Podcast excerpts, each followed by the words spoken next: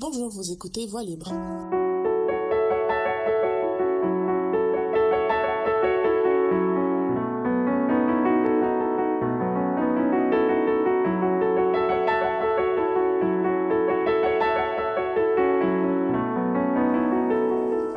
Bonjour à toutes et à tous, chers auditeurs et auditrices de Voix Libre. Nous sommes de retour aujourd'hui avec une émission euh, qu'on va consacrer à un sujet dont on a beaucoup parlé cette année en contexte de d'élections provinciales. Ce sera sur la surveillance et le contrôle des données. On va consacrer une seconde partie d'émission à euh, une utilisation plus éthique des données, à des alternatives pour les, les gérer de, de, manière éthique, si on peut dire. Ça, ça sera pour la prochaine émission. Mais aujourd'hui, euh, on va plus se consacrer sur l'utilisation abusive des données. Pour parler de ça, je suis encore et toujours avec Alexandra Bahari. Bonjour Alexandra. Bonjour Marine. Alors, ben, que ce soit dans les médias de masse, dans les conversations informelles ou peut-être un peu entre les deux euh, par le biais des médias sociaux, on parle de plus en plus des algorithmes et de leurs implications en matière de surveillance. Donc les mêmes dispositifs euh, sur lesquels nous lisons et nous parlons à propos des algorithmes sont aussi ceux sur lesquels nous en ressentons les effets.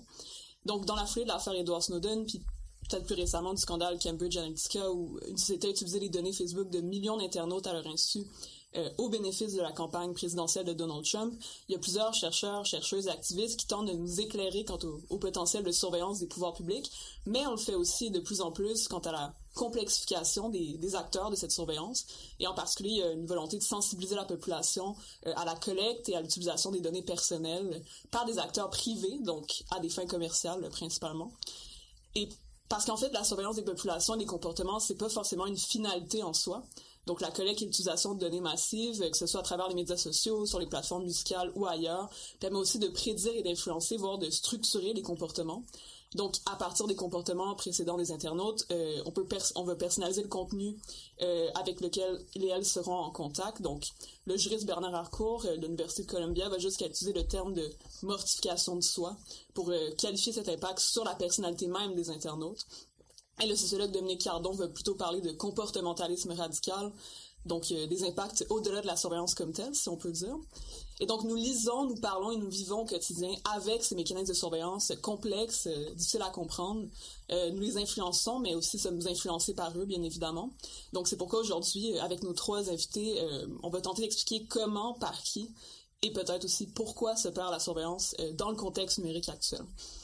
Mais merci, oui, justement, pour parler de ce sujet, on est euh, accompagné de trois invités dont les, le champ d'expertise se complète vraiment, je pense, pour parler de tout ça et pour réfléchir à la question.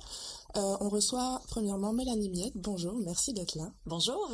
Euh, vous êtes docteur en communication et professeur à l'UCAM, membre de la chaire de recherche à l'UCAM sur les usages des technologies numériques et les mutations de la communication aussi membre du laboratoire de communication médiatisée par ordinateur. Donc vous, réfléchissez pardon, beaucoup sur les enjeux éthiques de la recherche, sur les politiques de données, les usages du big et du stick data. Vous réfléchissez aussi aux stratégies de visibilité sur les réseaux sociaux notamment pour les personnes minoritaires ou marginalisées, ce qui est vraiment intéressant.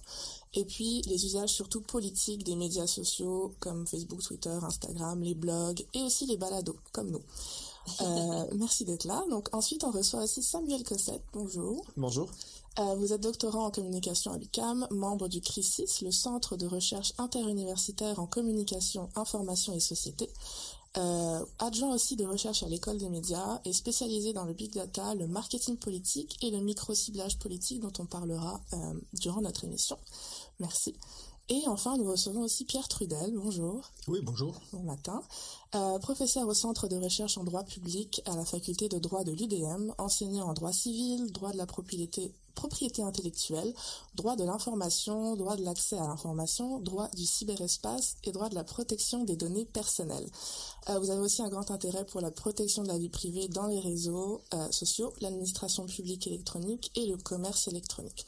Voilà, beaucoup de champs d'expertise. Et... Ça va être le fun pour les doctorants qu'on commence à dire « vous êtes un spécialiste oui. ». ben, c'est ça. Sentiment d'accomplissement. Oui, exactement. Trouble de l'imposteur aussi, peut-être parfois. Mais non, jamais. jamais, oui. C'est important. Euh, pour commencer, je trouvais, enfin, on trouvait ça important avec Alexandra de définir un petit peu de quoi on parle ce matin. On utilise de plus en plus le terme de big data. À quoi est-ce que ça se réfère exactement? je peux me lancer. oui, allez-y, Mélanie. euh, ben, généralement, quand on parle de big data, on parle de, de, de très grands ensembles de, données. Mais ce qui est extrêmement intéressant, c'est qu'en sciences sociales, quand on se penche sur ce concept-là, on se rend compte qu'en fait, c'est un peu un fourre-tout. Donc, plusieurs gens euh, se targuent de faire du big data, puis en même temps, quand on cherche une définition consistante, on arrive un peu dans un cul-de-sac.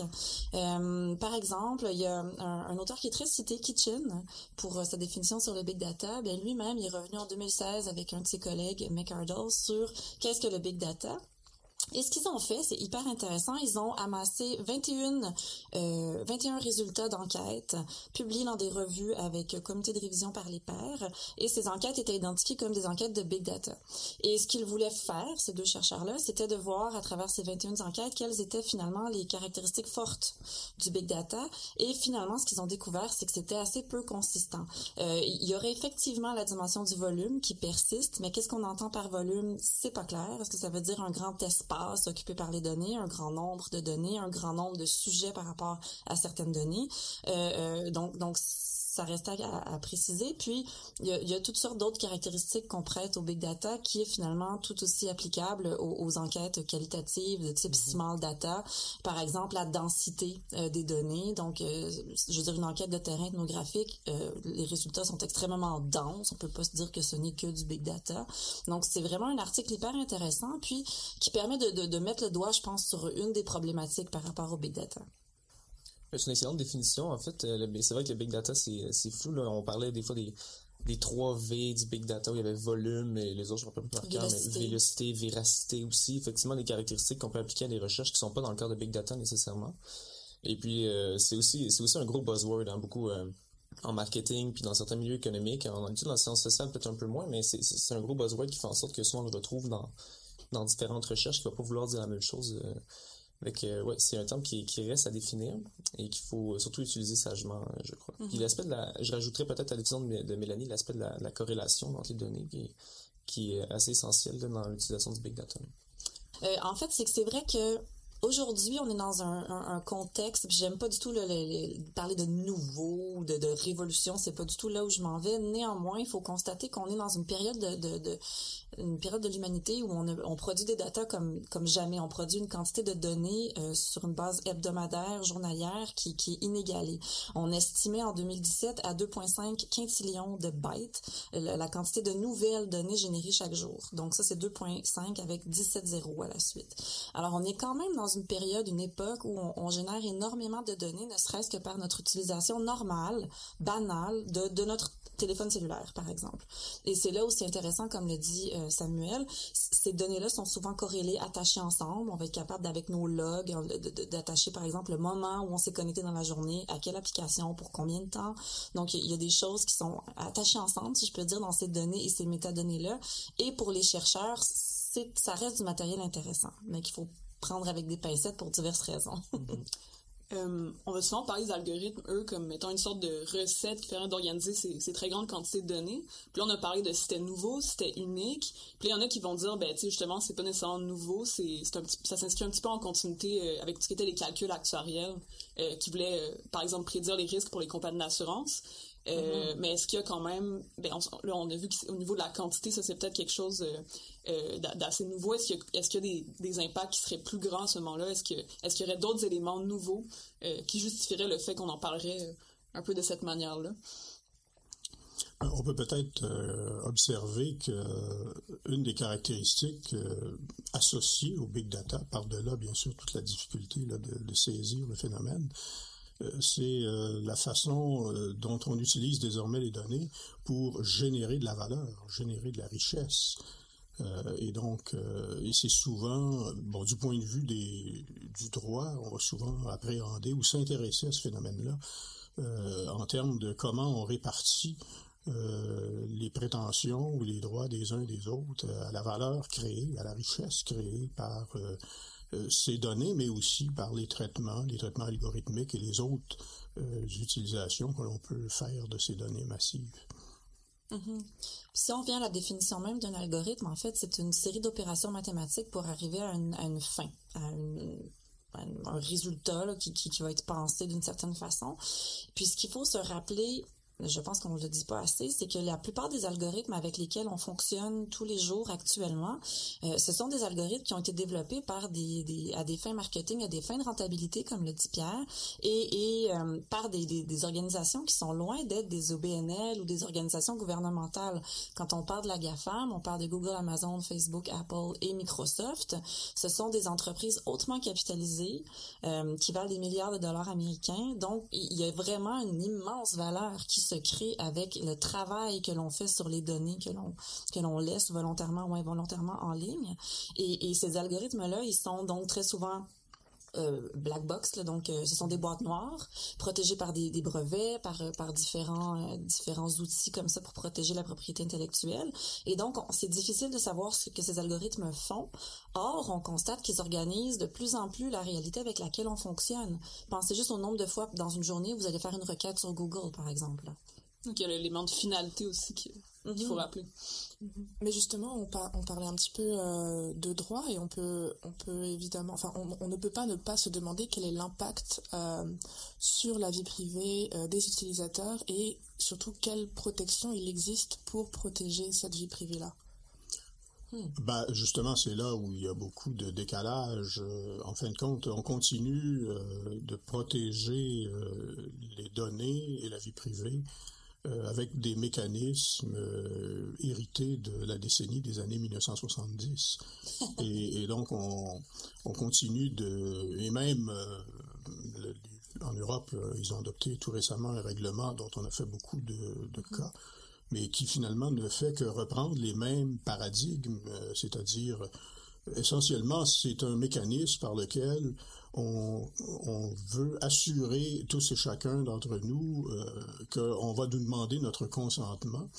Et, de fait, oui, c'est ce qu'on nous demande, et on clique j'accepte.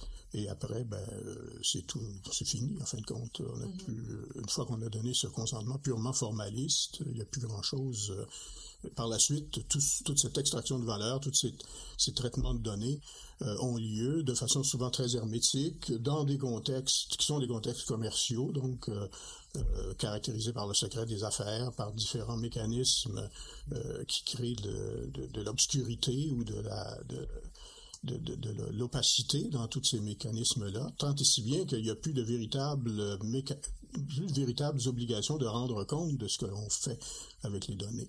On a un mécanisme juridique qui, euh, par le truchement du consentement, euh, et là, ben, c'est un bel exemple de ce que c'est lorsque l'on décide de ne pas euh, investir dans les instruments juridiques et dans la recherche des instruments juridiques. En fait, on utilise un, mécanisme qui n'est pas approprié, mais par contre qui bénéficie d'une certaine euh, d'un certain capital de légitimité, puisque en fait tout ça s'inscrit dans un discours où on dit ben, l'individu libre consent et, donc on doit s'assurer qu'il est consenti et, et on insiste beaucoup sur cette sur cette espèce de, de discours euh, particulièrement un peu romantique du consentement. Mm-hmm. Un peu contractualiste dans euh, ben, Oui, carrément. Ben oui, tout à fait. C'est, en fait, on, on, on s'imagine que, en, en, fait, tout se passe comme si, euh, dans tous ces environnements, qu'il s'agisse d'acheter un, un, objet connecté comme un téléphone que tout le monde a maintenant en sa possession, ou d'insérer, de s'inscrire dans un site transactionnel en ligne,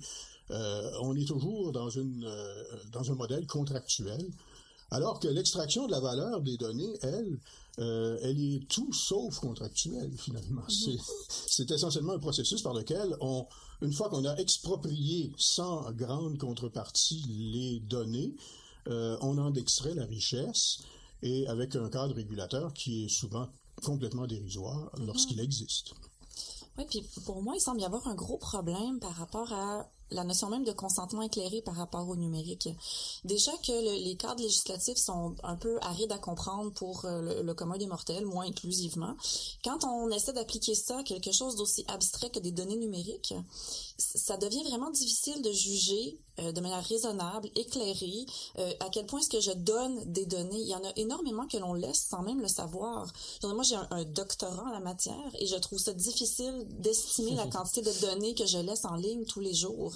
Donc, donc je me demande comment une personne, euh, une, une, citoyenne, un citoyen lambda, volontaire, mais, mais, avec ses outils du bord, peut, peut donner et redonner constamment un, un consentement éclairé. Ben, le consentement n'a aucun n'a pas là de sens en réalité, parce qu'en fait, il ne peut pas être éclairé. Euh, et, euh, et c'est pour ça, c'est un mécanisme purement formaliste, mm-hmm. c'est-à-dire qu'on fait semblant qu'il est éclairé. Et quand vous dites ça à des gens qui gagnent leur vie dans la protection des données, parce qu'il y a tout un, un lobby de la protection des données, les organismes de protection des données, ils gagnent leur vie avec ça.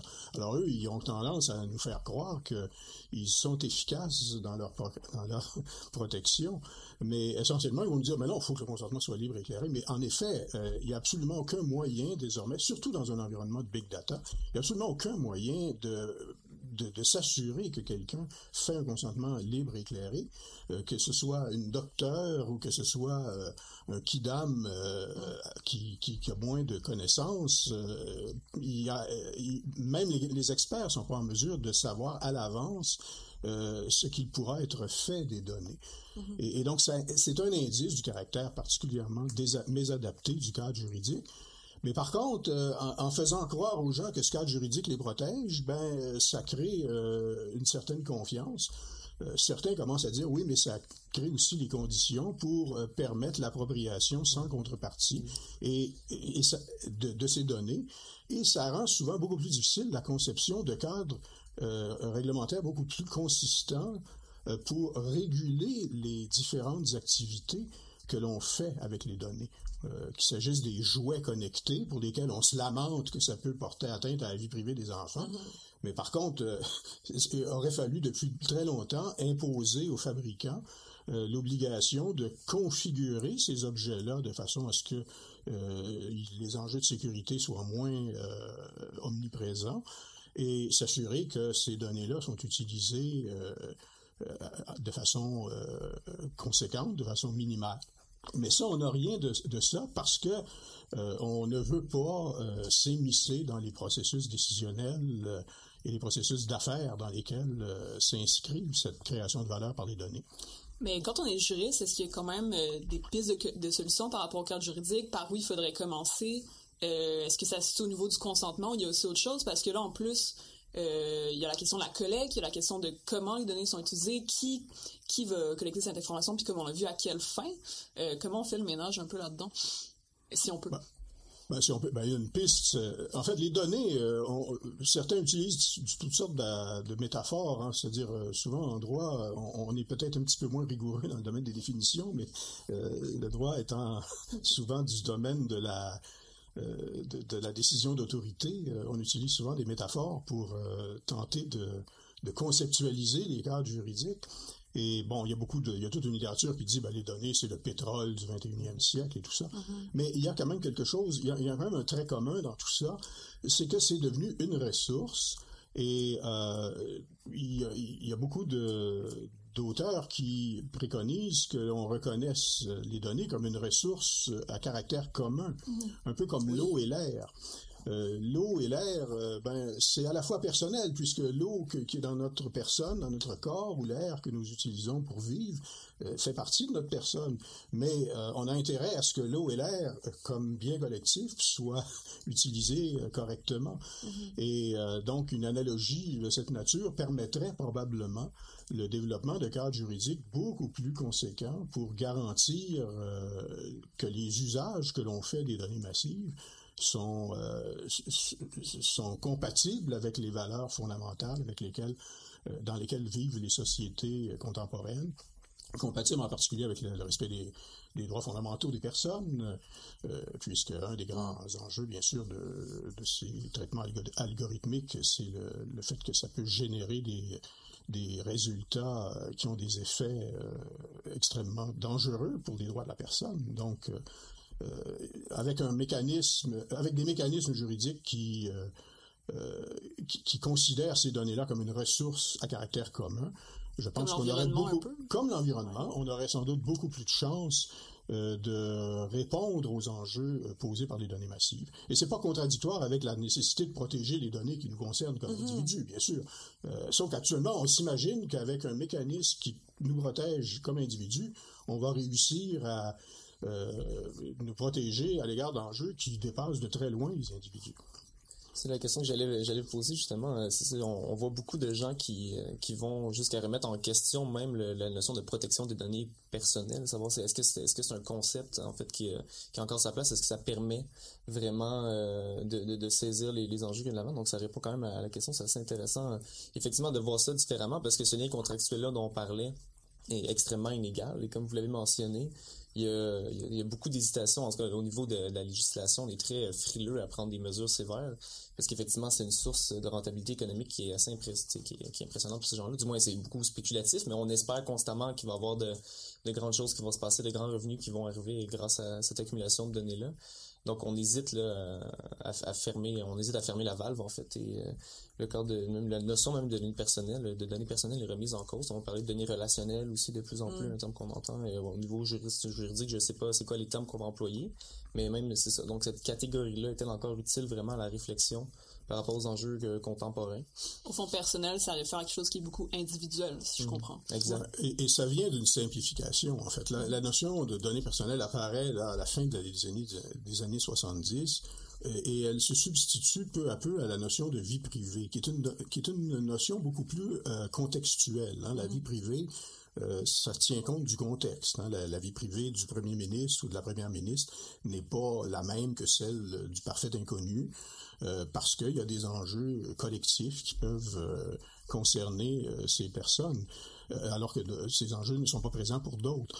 or, on a abandonné, dans un souci de simplification, finalement, on a abandonné cette notion de vie privée. Enfin, elle existe toujours, mais s'agissant des données traitées par les systèmes d'information, on l'a remplacée peu à peu par cette notion de données personnelles, qui effectivement est très est, très euh, trompeuse à bien des égards parce que justement, elle, elle semble postuler que tout ça n'est qu'une affaire d'individus euh, en relation euh, avec d'autres. L'individu, d'ailleurs, vous avez même des gens qui redécouvrent ce qu'on disait il y a 30 ans dans les, cercles juridiques. Un philosophe il y a quelques mois qui parlait de vendre nos données personnelles, de les, les, les mettre en marché. Euh, l'idée est loin d'être nouvelle. Euh, ça fait au moins trois décennies qu'il y a des gens qui ont proposé ça. Euh, mais encore une fois, ça montre l'indigence des concepts par lesquels on appréhende ces enjeux reliés à l'information relative aux personnes, mais relative effectivement aux, différents rapports que les personnes entretiennent avec d'autres, mais aussi à l'égard des objets aussi. Dans l'univers connecté, bon, on entretient toute une série de rapports avec les objets, et là, on parle de de, de, données qui doivent circuler euh, en temps réel et qui sont captables et, et, traitables.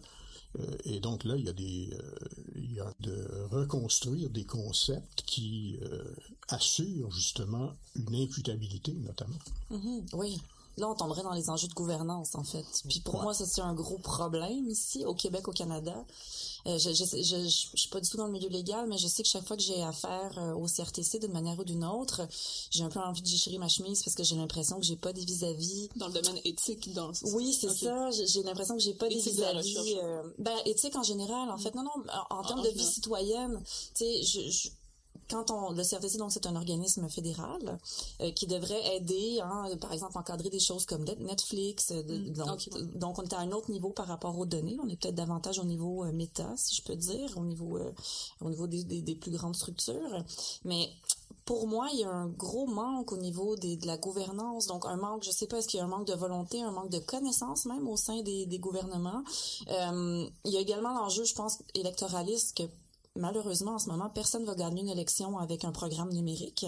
Ça reste un enjeu trop abstrait par rapport à l'éducation, la santé, des choses comme ça. Mais je, pense qu'on n'y arrivera pas et, ça revient un peu à ce qu'on disait plus tôt. C'est difficile pour un citoyen, une citoyenne de comprendre les tenants et aboutissants de la situation. C'est compliqué, abstrait. On deal avec des géants euh, de l'Internet en face de nous. Ça prend des gouvernements pour, pour venir poser des gestes en ce sens surtout, on a affaire à, à des, ben, des, technologies et des méthodes de récolte de données qui, qui, euh, qui évoluent très rapidement, puis ils, changent très rapidement. définir des mais ben, réfléchir à des enjeux, ça prend du temps. Après ça, bien définir des concepts, ça prend du temps. Faire des lois, ça en prend encore plus. Réglementer, installer une réglementation encore plus. Donc, on se ramasse toujours à, être, euh, à être ben, des années en retard hein, sur, sur qu'est-ce qui va se passer. Et on essaie de rattraper un peu en mode panique comme l'Union européenne le fait euh, il y a, c'est ça il y a un an. Et euh, au Canada le CRTC vient à peine de comprendre internet j'exagère un peu mais tu sais il, il réglemente c'est ça. Donc euh, c'est extrêmement long. Tu il commence à, se poser des questions structurelles sur euh, les, les, les, grands conglomérats médiatiques à Netflix puis là il Amazon un peu puis ces, ces trucs là donc après ça quand leur demander de comprendre justement le, le flux de données numériques puis le big data puis de réglementer ça de façon commune au niveau national on est loin d'être rendu là, puis c'est pour ça qu'il y a un travail de terrain de réflexion euh, en sciences sociales, mais en droit qui doit se faire. Mm-hmm. Et euh, mais ça, tout ça ça, ça prend du temps et malheureusement, malgré tous nos efforts, euh, on comprend un truc et puis on en a dix autres à analyser la semaine d'après. Donc c'est un travail qui est constamment à, refaire en mm. évolution. Mais, une façon de commencer, c'est de faire ce que certains auteurs ont dit déjà depuis plusieurs années, c'est que justement, ces, ces grands acteurs d'Internet, les, les GAFA, les Google, les Facebook et Amazon et autres, euh, ce sont eux qui réglementent, en fait. Euh, et euh, pendant, ce sont eux qui mènent en ce moment. Ce sont eux qui mènent et c'est de la réglementation. Mais il y a dans, tout ce discours sur la réglementation des, des environnements réseau qui, qui s'est beaucoup cristallisé autour d'Internet et du fait qu'Internet était une sorte d'espace de liberté dans lequel l'État devait euh, se tenir, duquel l'État devait se tenir loin, euh, qui, qui, est un discours qui a quand même beaucoup euh, alimenté là, les débats. Le grand village global. Le grand village global, dont les États du 19e siècle n'avaient pas, dans laquelle ils n'avaient pas leur place. C'était les individus libres qui euh, s'arranger entre eux. Ben, tout ça, ça a fait en sorte que ça, a occulté la, euh, le fait qu'il y a de la réglementation par défaut. Euh, elle n'est pas étatique, mais elle est là et elle fonctionne fondamentalement de la même manière. sauf qu'il y, y a, moins de mécanismes de, de reddition de comptes. c'est pas des processus démocratiques, c'est des processus de marché qui font font en sorte que cette réglementation-là est tenue pour être légitime. Donc, ce qui est légitime, c'est parce que ça marche, finalement, au plan du marché. Et donc, forcément, on, a beaucoup... Euh, et, toute cette mythologie euh, mêlée d'idées libertariennes autour d'Internet euh, n'a pas aidé non plus à, dégager là, des, des pistes pour euh, indiquer de quelle façon les États ou les, les instances publiques devaient intervenir. C'est ce qui explique probablement le, mm-hmm. CRTC qui, pendant effectivement 20 ans, a prétendu que Internet avait pas d'effet sur le système de radiodiffusion. Et, et, donc, c'est c'est certain que cette mythologie autour d'Internet, qu'on voit encore beaucoup mm-hmm. venir, hein, il y a beaucoup de gens qui, euh, dès qu'il est question d'intervenir dans une activité qui se déroule sur Internet, euh, montent aux barricades et sortent un discours un peu libertarien à l'encontre de l'intervention étatique, alors qu'on n'utilise pas ce même discours pour euh, remettre en question les réglementations par défaut que pratiquent au quotidien mm-hmm. euh, ces entreprises euh, internationales qui finalement réglementent. Mais à partir du moment où on n'accepte pas de dire qu'ils réglementent, ben, forcément on, se prive un petit peu d'une approche, d'une capacité d'agir. Donc, c'est comme s'il y avait une autre forme de gouvernance par ces acteurs-là. Tout à fait. qui est américaine. Oui, c'est une Capitaliste. Capitaliste, et ça fonctionne comme un... Et, pendant très longtemps, au Canada, il, y a, eu déjà des politiques numériques. Les, gouvernements avaient des groupes qui réfléchissaient au sein des ministères. Il n'y en a plus depuis 20 ans. Euh, on a dit, ben non, là, c'est le marché. Euh, et, donc, on s'est, euh, non, seulement euh, pendant 20 ans, on a sous-investi dans beaucoup de champs de recherche, euh, notamment dans le domaine des communications, où je me souviens, les derniers projets de recherche que j'ai faits, il y en a quelques-uns qui étaient dans des programmes où il fallait absolument qu'il y ait un partenaire privé. alors, ça, ça, complique la vie un petit peu. Je je dis pas que les partenaires privés n'ont pas leur place, mais mm-hmm. à partir du moment où ça devient une condition, ben, ça en dit long sur euh, le, type de, de billets euh, que même les autorités publiques euh, acceptent de subir ou de pratiquer dans leur propre capacité de définir les enjeux ou de donner les moyens de définir les enjeux et mhm. d'agir ensuite.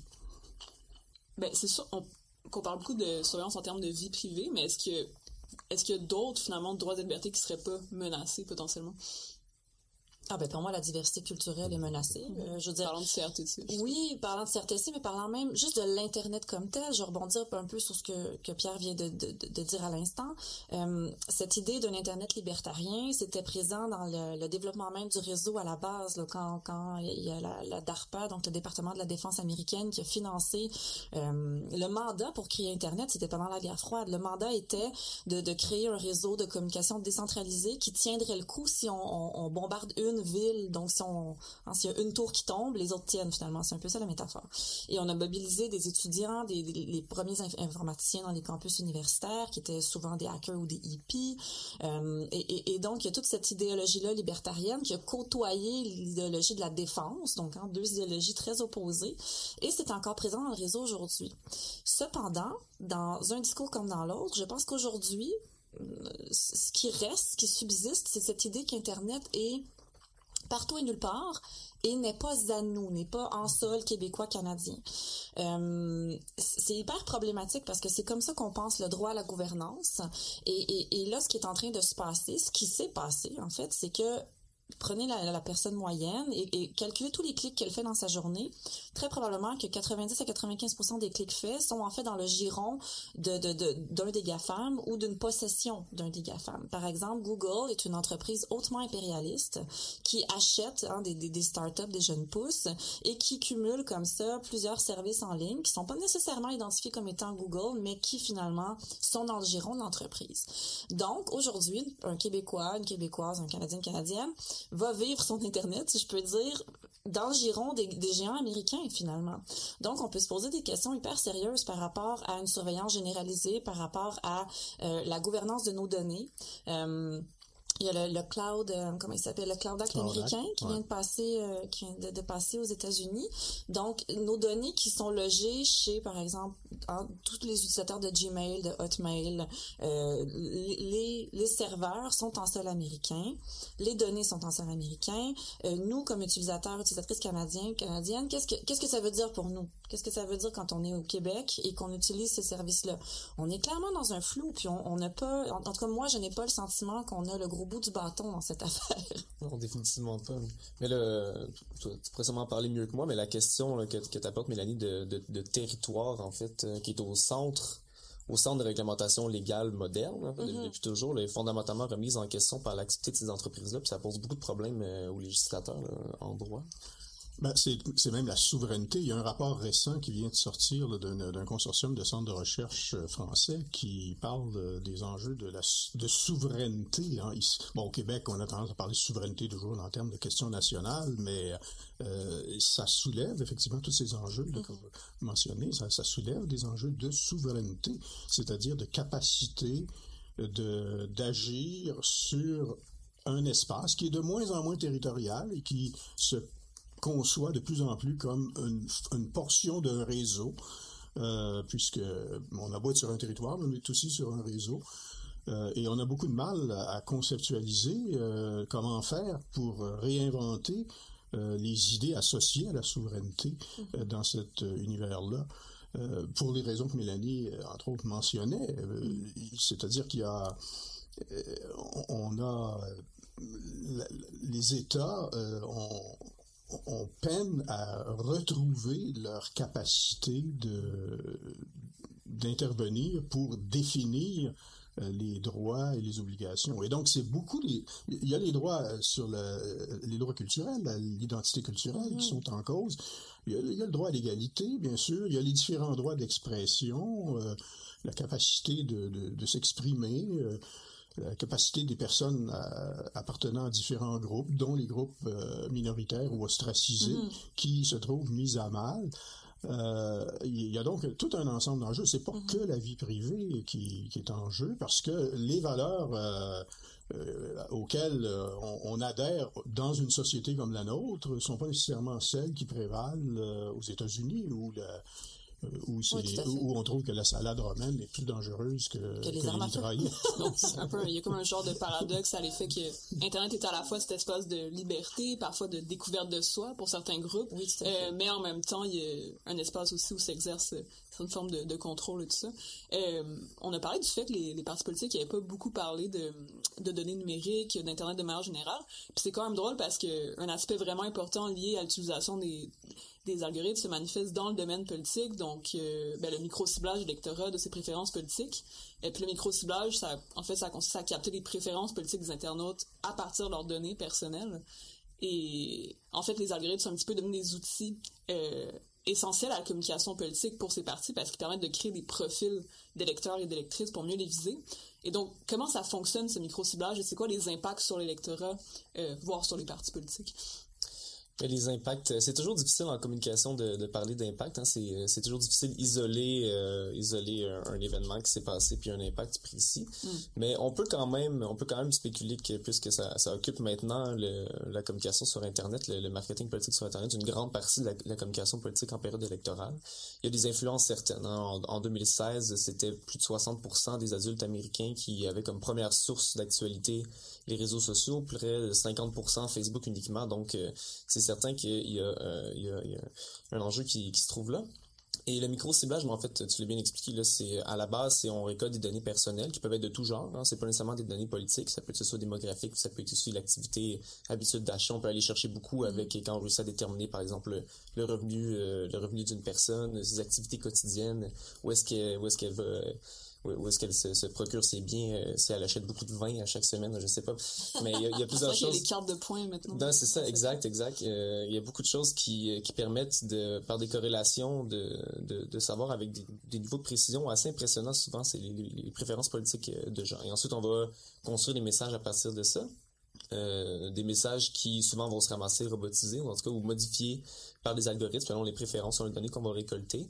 Et euh, ça, ça, ça crée euh, ça crée un système de communication qui probablement a une ampleur qui est tout à fait différente de celle qu'on avait il y a 20 ans où chaque chaque publicité était juste pas révisée par une équipe de, mm-hmm. de gens en marketing politique en communication politique. Et là c'est un processus qui est de plus en plus automatisé et euh, qui, euh, est, qui, qui, est de plus en plus centralisé aussi entre les mains d'entreprises euh, privées. Ça, c'est des entreprises de communication politique, il y en a toujours eu, ça c'est certain, mais quand on, on, fait face à des entreprises comme Cambridge Analytica qui fonctionnent avec des algorithmes qui sont, comme le dit tantôt Mélanie, qui sont secrets, qui sont protégés, tout ça, ça, ça donne, ça donne des, des outils différents entre les mains de chaque partie qui œuvre de façon différente. Et euh, ben, ce que les gens soivent, ce que ça, ce que ça fait dans, la communication politique, c'est que ce que les gens soivent, ben, c'est des messages différents. Et fondamentalement, ça remet en cause plusieurs notions de base de, de, de l'espace public. Par exemple, comment on peut avoir une discussion politique commune, comment on peut avoir des référents communs si, dans, je l'exagère un peu, mais si chaque personne des 8 millions de Québécois et Québécoises reçoivent une publicité politique différente Mhm. pendant une campagne électorale. C'est sûr que c'est pas c'est pas le cas aujourd'hui, euh, mais dans l'idéal de l'hyper personnalisation, c'est ce vers quoi on tendrait. Et euh, donc qu'est-ce que ça amène comme réflexion sur l'espace public? Tout ça c'est parce que c'est des données personnelles, mais qu'on récolte, on garde ce, concept-là, mais ultimement, euh, ce sur quoi ça affecte, c'est notre c'est le vivre ensemble aussi là, en, en période d'effervescence politique. Et là, on parle de campagne politique électorale, mais ça peut être à peu près n'importe quoi. Puis c'est pas juste les partis politiques non plus. Mm-hmm. Aux États-Unis, les, les entreprises. Je me suis petit lapsus, mais pas tant que ça. C'est surtout les, les super PAC, donc les, euh, qui, qui, récoltaient de l'argent, étaient extrêmement actifs euh, dans, dans cette campagne-là à partir de, qui faisaient beaucoup beaucoup de micro ciblage. Euh, souvent ont des des codes éthiques moins élevés que les partis, disons, donc vont, vont se servir de cette liberté-là pour faire des campagnes qui, euh, qui sont souvent de désinformation. On a vu beaucoup ça, des, bon, de fake news. Euh, là, il y a tout l'aspect de l'ingérence interétatique aussi, mais moi, je, je me suis pas spécialisé là-dedans trop trop. Euh, mais c'est autant la personnalisation dans le marketing est un, un concept qu'on voit depuis longtemps, c'est un idée qui est là depuis longtemps. Hein, c'est rien de nouveau. C'est, c'est, ça n'a pas, ça pas apparu avec Facebook ou avec mm-hmm. Cambridge Analytica, loin de là. Mais on, on a de nouvelles capacités hein, qui font en sorte que ce, ce ciblage-là peut être peut, peut prendre arriver à un autre niveau en fait là on parle de nano ciblage dans le niveau individuel mm-hmm. et on parle de psychométrie où on va prendre euh, on va essayer de, de, de, de capter l'état d'esprit d'une personne pour y envoyer un bon message quand elle est dans un bon état d'esprit pour le recevoir euh, bon, tout ça, c'est encore, c'est difficile à évaluer. Euh, Cambridge Analytica va se vanter d'avoir gagné la campagne de Trump. Est-ce que c'est vraiment cette entreprise-là? Est-ce que il y a tellement de facteurs dans, dans, dans des campagnes comme celle-ci, c'est dur c'est dur à trouver, mais ça n'empêche pas que c'est une réflexion qu'il faut avoir parce qu'on peut, on peut quand même dire que plus ces capacités-là vont, euh, de, récolte de données vont augmenter. Et si, justement, le cadre légal tarde à s'adapter, euh, ça va être un, problème, le micro-ciblage, mais du moins un enjeu avec lequel on va, euh, on, va être pris de plus en plus au courant, de, au courant des, ben, des prochaines campagnes, c'est certain. Oui, puis en plus, ce qui est hyper problématique, mais tu, l'as bien dit Samuel, c'est problématique au niveau du vivre ensemble, c'est évident, parce que ça nous prend des bagages communs, ça nous prend des lieux communs comme comme société pour être capable de discuter ensemble des mêmes choses. Euh, sinon, on assiste à une polarisation, puis c'est un peu ce qui est en train de se passer. Et là où c'est encore plus dangereux et pernicieux, c'est quand en plus ces capacités algorithmiques de micro-ciblage tombent entre les mains de, de, de, de personnes avec des, des, des visées malveillantes. Euh, euh, et là, on va vraiment miser sur cette capacité à polariser les mm-hmm. opinions. Euh, il, y a, deux ou trois semaines, c'est sorti dans les journaux ici que euh, l'ingérence russe, la fameuse ingérence russe, avait eu même des implications pour la campagne canadienne. et par rapport aux attentats pour la mosquée de Québec.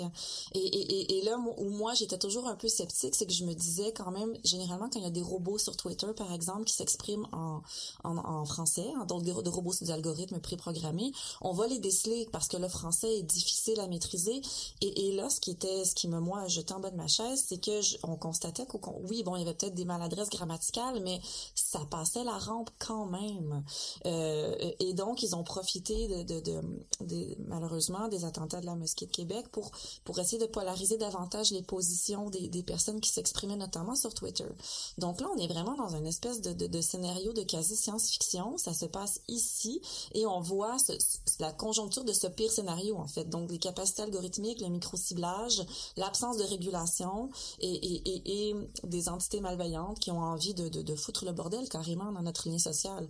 Et ça fonctionnait en partie. Oui, tout à fait. Puis on, on laisse on laisse entre les mains en fait des entreprises privées, donc Facebook, Twitter, de réglementer leur plateforme pour éviter que de, de, des, fake news circulent ou que des, des bots, des robots puissent s'y installer euh, entreprises qui essaient, mais vont toujours essayer dans la limite de ce que ça leur coûte trop cher. Donc, on calcule coût-bénéfice, évidemment. Et puis mhm. après ça, on essaie de mettre des algorithmes pour déceler d'autres algorithmes, euh, ce qui est douteux euh, comme méthode à la base et ce qui pourra, en tout cas, de l'avis de la plupart des experts, ce qui ne fonctionnera pas, ou du moins jamais en totalité. Pas que les capacités qu'on a en ce moment sont entreprises qui rechignent à, employer des, euh, des personnes humaines pour faire la vérification parce que ça coûte très cher. Et puis, de toute façon, c'est des, c'est, des masses de données qui sont tellement énormes que ça, ça prendrait une armée, tu sais, pour vérifier mhm. ce qui se passe là. Donc, euh, on laisse de cette entreprise-là le fait de, de ben, cet espace public, en fait, qu'on on pourrait presque dire. Donc, euh, et euh, ça, ça, ça, bouge très lentement. Et là, on fait face à des situations justement qui sont problématiques. Mais il y a peut-être un aspect positif dans toute cette crise autour de Cambridge Analytica, euh, c'est que euh, ce qu'on observe, c'est que euh, partout dans le monde, là où les législateurs deviennent particulièrement sensibles, c'est quand ça touche au processus électoral. Mhm. Hein, si vous regardez les lois sur la radiodiffusion partout dans le monde, moi je, je me rappelle avoir travaillé dans des commissions en, Afrique de l'Ouest où on refaisait les lois sur la radiodiffusion et ils consacraient un temps fou pour déterminer les, les discours politique, le temps politique, le temps consacré au, au, message de tel ou tel parti politique. Et euh, on a l'impression, euh, bon, est-ce que ça va se confirmer, c'est à voir, mais on a l'impression que le fait que l'on découvre que ces processus qui existent effectivement depuis longtemps peuvent être mobilisés dans le cadre ou dans le contexte de, de lutte électorale, euh, c'est probablement de nature de nature à visibiliser davantage auprès des décideurs politiques, ou du moins d'une partie d'entre eux, euh, ou d'entre elles, euh, les, les, enjeux que ça pose. Et dans ce sens-là, on a l'impression qu'il y a eu un virage avec l'affaire Cambridge Analytica. On a l'impression que alors qu'on considérait avant, avant cet événement-là que l'État devait vraiment se tenir très loin, euh, on a vu apparaître depuis les 18 derniers mois, depuis le temps que ça a eu lieu, euh, des initiatives. Alors, est-ce que ça va, euh, ça, va se concrétiser? Ça reste à voir. C'est mm. loin d'être évident. Mais ce qu'on ce qu'on observe, c'est qu'à partir du moment où les décideurs politiques estiment que ça peut avoir un effet qu'ils sont capables de percevoir directement sur leur propre destin, Euh, c'est, ça peut avoir des, des conséquences. Ça peut probablement euh, motiver euh, une approche, ou enfin le, développement d'approches beaucoup plus proactives de la part des, des décideurs politiques. Du moins dans certains pays. En tout cas, je pense qu'on le voit un peu au Canada. Euh, on s'inquiète beaucoup. On s'inquiète beaucoup. Euh, aux États-Unis, ben, il fallait voir effectivement à quel point les, les, sénateurs étaient complètement décalés par rapport à ces mhm. environnements-là, ah, par ben rapport au, contexte. Les séances de questions avec euh, avec Mark Zuckerberg, c'était à hurler là. Ouais, c'était. ils n'étaient pas dans le, la même planète, sur la même planète. Mhm. Donc forcément, il y a cet aspect-là qui joue aussi.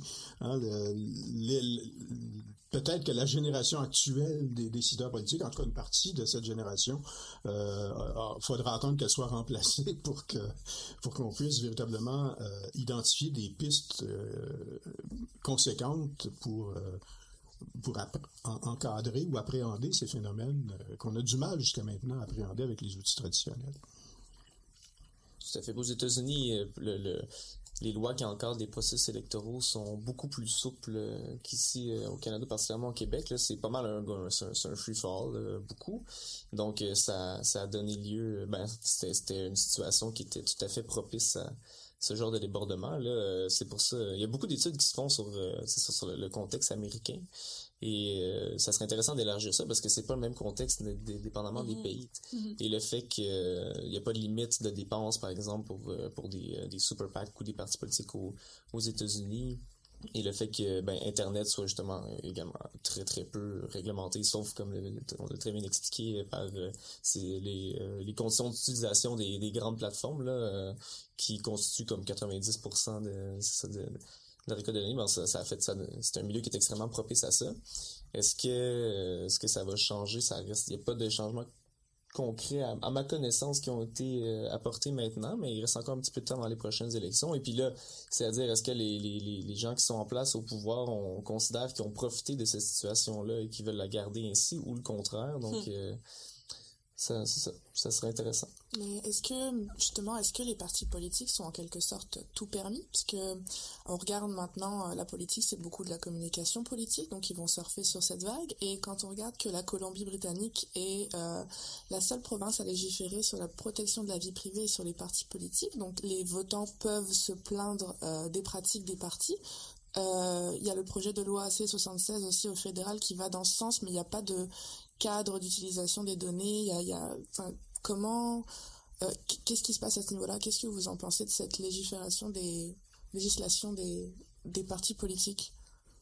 Euh, ben, c'est que justement, on en est encore à se demander dans plusieurs euh, juridictions s'il faut appliquer les règles générales de protection des données personnelles aux, partis politiques, hein, parce que dans certains, certains, certaines provinces, certains pays, ce n'est pas le cas.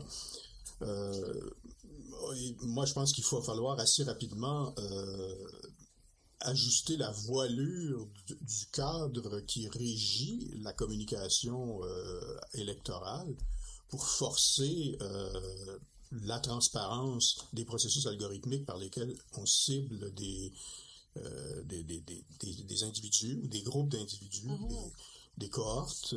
Euh, donc, il faut un mécanisme. Si on veut véritablement euh, euh, réintroduire une certaine équité dans la communication à des fins électorales pour justement assurer et garantir les équilibres démocratiques, et, là, je comprends qu'aux États-Unis, il y a beaucoup de travail à faire parce que là, cette, cette dimension-là est assez absente, mais elle est davantage présente au Canada.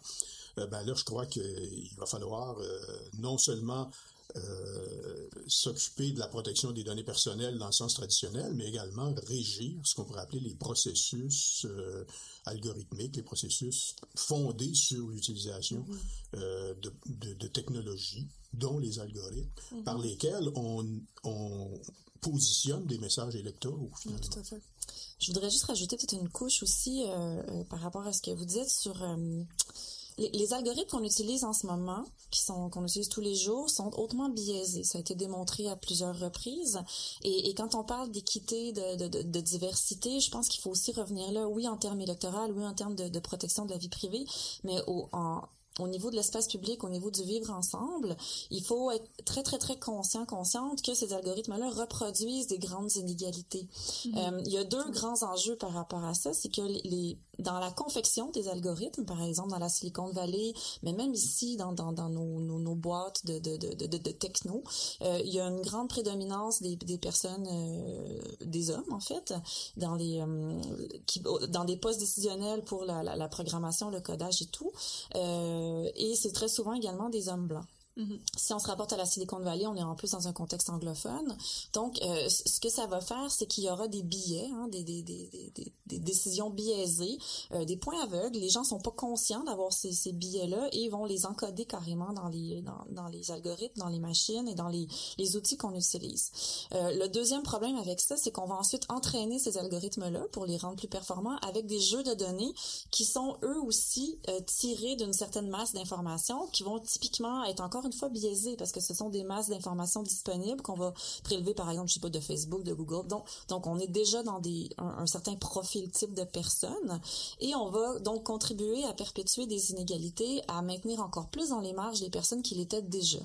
Euh, il y a plein d'exemples de ça hein, de d'algorithmes de, de, racistes euh, euh, misogynes des choses comme ça. Ça a été démontré par exemple des algorithmes de d'emploi de, de, donc dans des sites comme on pourrait penser à LinkedIn par exemple, je dis pas que c'est LinkedIn, on pourrait penser à ce genre de, site web-là, où on remarque que les femmes se font proposer davantage d'annonces pour des emplois moins rémunérés que les hommes. Ben évidemment, si on prend des données par rapport au salaire annuel, euh, au Canada, des données de 2017, les femmes gagnent 87 sous pour chaque dollar gagné par un homme.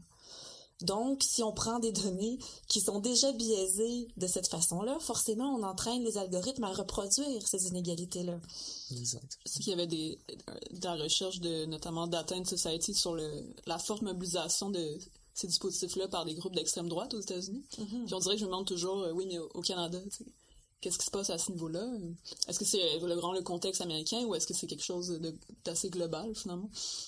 Mais c'est certain qu'ici aussi, on a nos problèmes. C'est juste qu'on n'a pas le même bassin de population. Je veux dire, ils sont 3, 360 millions, je pense, aux, États-Unis. Nous, on est quoi, 37 à peu près au Canada, euh, 8 ou 9 millions au Québec. Euh, c'est certain qu'il y a une idée d'échelle. Bon, cela dit, on a aussi nos problèmes. Quand il y a eu l'attentat à, à, Toronto avec une, euh, une, une camionnette euh, de, de location, euh, cette personne-là, cet homme-là, était très actif sur ce qu'on a appelé les, les forums de incel. Donc, c'est ça. Donc, donc des individus qui s'estiment floués, lésés, euh, qui sont parmi euh, les personnes d'extrême droite euh, et, qui en ont envers, je sais pas, les, personnes les personnes issues de l'immigration, les femmes. Bon, la liste pourrait être bien bien longue. Donc on a ça ici aussi. Puis puis si on revient à la dimension du territoire dématérialisé, si vous êtes une personne qui cherchait des réponses, qui est désespérée, qui au Québec ou au Canada, pour peu que vous parlez anglais, vous allez les trouver hein, en ligne ces, groupes-là où vous allez avoir une résonance par rapport à votre souffrance. Donc, malheureusement, ça existe ici aussi. c'est drôle parce qu'il y a un, argument qu'on entend souvent, ben pas nécessairement un argument, mais une réaction qu'on entend souvent euh, par rapport aux, données massives, c'est ah ben moi j'ai rien à cacher. Mais est-ce qu'on on est tout exposé de la même façon? À cet enjeu, à ces impacts comme, parce que, comme vous l'avez dit, il y a peut-être certains groupes qui sont qui sont ultimement plus à risque. Vous avez parlé des femmes, des personnes racisées, mais est-ce qu'il y a d'autres, euh, par exemple, je sais pas, est-ce qu'au niveau de de la, on a parlé de politique parlementaire, mais aussi au niveau de l'activisme politique, mm -hmm. il n'y aurait pas certains effets? Euh, je, je, je, je, suis pas du tout dans le milieu légal, mais je sais que chaque fois que j'ai affaire euh, au CRTC d'une manière ou d'une autre, j'ai un peu envie de déchirer ma chemise parce que j'ai l'impression que j'ai pas des vis-à-vis. Dans le domaine éthique, dans Oui, c'est okay. ça. J'ai l'impression que j'ai pas éthique des vis-à-vis. euh, ben, éthique en général, en fait. Non, non, en, en termes de vie citoyenne, tu sais, je quand on le CRTC donc c'est un organisme fédéral euh, qui devrait aider hein, par exemple encadrer des choses comme Netflix euh, mm. donc, okay. donc, on est à un autre niveau par rapport aux données on est peut-être davantage au niveau euh, méta si je peux dire au niveau euh, au niveau des, des, des, plus grandes structures mais pour moi, il y a un gros manque au niveau des, de la gouvernance. Donc, un manque, je sais pas, est-ce qu'il y a un manque de volonté, un manque de connaissances même au sein des, des gouvernements? Euh, il y a également l'enjeu, je pense, électoraliste que malheureusement, en ce moment, personne ne va gagner une élection avec un programme numérique. Ça reste un enjeu trop abstrait par rapport à l'éducation, la santé, des choses comme ça. Mais je pense qu'on n'y arrivera pas et, ça revient un peu à ce qu'on disait plus tôt. C'est difficile pour un citoyen, une citoyenne de comprendre les tenants et aboutissants de la situation. C'est compliqué, abstrait. On deal avec des géants euh, de l'Internet en face de nous. Ça prend des gouvernements pour, pour venir poser des gestes en ce sens. Surtout, on a affaire à, à des, ben, des, des, des, technologies puis des méthodes de récolte de données qui qui, qui évoluent très rapidement puis ils changent très rapidement. Définir des ben, réfléchir à des enjeux ça prend du temps. Après ça bien définir des mm-hmm. concepts ça prend du temps. Faire des lois ça en prend encore plus. Réglementer installer une réglementation encore plus. Donc on se ramasse toujours à, être à être ben, des années en retard hein, sur sur qu'est-ce qui va se passer et on essaie de rattraper un peu en mode panique comme l'Union européenne le fait euh, il y a, ouais, c'est ça il y a un an. Et euh, au Canada le CRTC vient à peine de comprendre internet j'ai besoin un peu mais tu sais il, il, réglemente c'est ça. Donc euh, c'est extrêmement long tu sais. Il commence à, se poser des questions structurelles sur euh, les, les, les, grands conglomérats médiatiques à Netflix puis là il Amazon un peu puis ces, ces trucs là donc après ça quand leur demander de comprendre justement le, le flux de données numériques puis le big data puis de réglementer ça de façon commune au niveau national on est loin d'être rendu là, puis c'est pour ça qu'il y a un travail de terrain de réflexion euh, en sciences sociales, mais en droit qui doit se faire. Mm-hmm. Et euh, mais ça, tout ça ça, ça prend du temps et malheureusement, malgré tous nos efforts, euh, on comprend un truc et puis on en a dix autres à analyser la semaine d'après. Donc c'est c'est un travail qui est constamment à, refaire en mm. évolution. Mais, une façon de commencer, c'est de faire ce que certains auteurs ont dit déjà depuis plusieurs années, c'est que justement, ces, ces grands acteurs d'Internet, les, les, GAFA, les Google, les Facebook et Amazon et autres, euh, ce sont eux qui réglementent, en fait. Mm-hmm. Euh, et euh, pendant, ce sont eux qui mènent en ce moment. Ce sont eux qui mènent et c'est de la réglementation. Mais il y a, dans, tout ce discours sur la réglementation des, des environnements réseau, qui, qui s'est beaucoup cristallisé autour d'Internet, et du fait qu'Internet était une sorte d'espace de liberté dans lequel l'État devait euh, se tenir, duquel l'État devait se tenir loin, euh, qui, qui, est un discours qui a quand même beaucoup euh, alimenté là, les débats. Le grand village global. Le grand village global, dont les États du 19e siècle n'avaient pas, dans laquelle ils n'avaient pas leur place. C'était les individus libres qui euh, entre eux. Ben, tout ça, ça a fait en sorte que ça, a occulté euh, le fait qu'il y a de la réglementation par défaut. Euh, elle n'est pas étatique, mais elle est là et elle fonctionne fondamentalement de la même manière. sauf qu'il y, y a, moins de mécanismes de, de reddition de comptes. c'est pas des processus démocratiques, c'est des processus de marché qui font font en sorte que cette réglementation-là est tenue pour être légitime. Donc, ce qui est légitime, c'est parce que ça marche, finalement, au plan du marché. Et donc, forcément, on, a beaucoup... Euh, et, toute cette mythologie euh, mêlée d'idées libertariennes autour d'Internet euh, n'a pas aidé non plus à, dégager là, des, des pistes pour euh, indiquer de quelle façon les États ou les, les instances publiques devaient intervenir. C'est ce qui explique vraiment le, mm-hmm. le, CRTC qui, pendant effectivement 20 ans, a prétendu que Internet avait pas d'effet sur le système de radiodiffusion.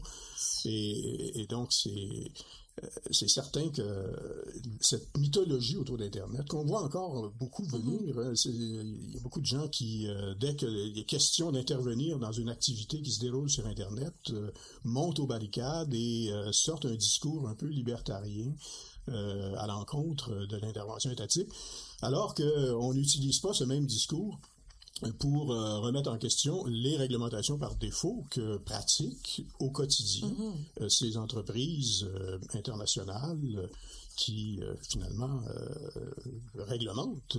Mais à partir du moment où on n'accepte pas de dire qu'ils réglementent, ben forcément on, se prive un petit peu d'une approche, d'une capacité d'agir.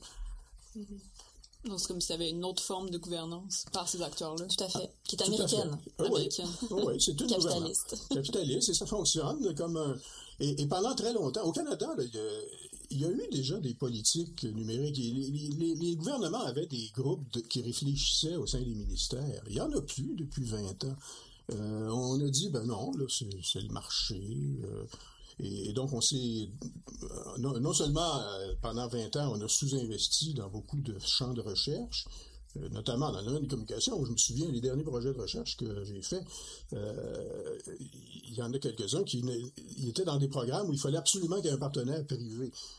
alors, ça, ça, complique la vie un petit peu. je ne dis pas que les partenaires privés n'ont pas leur place, mais mm. à partir du moment où ça devient une condition, ben, ça en dit long sur le, type de, de euh, que même les autorités publiques euh, acceptent de subir ou de pratiquer dans leur propre capacité de définir les enjeux ou de donner les moyens de définir les enjeux et mhm. d'agir ensuite.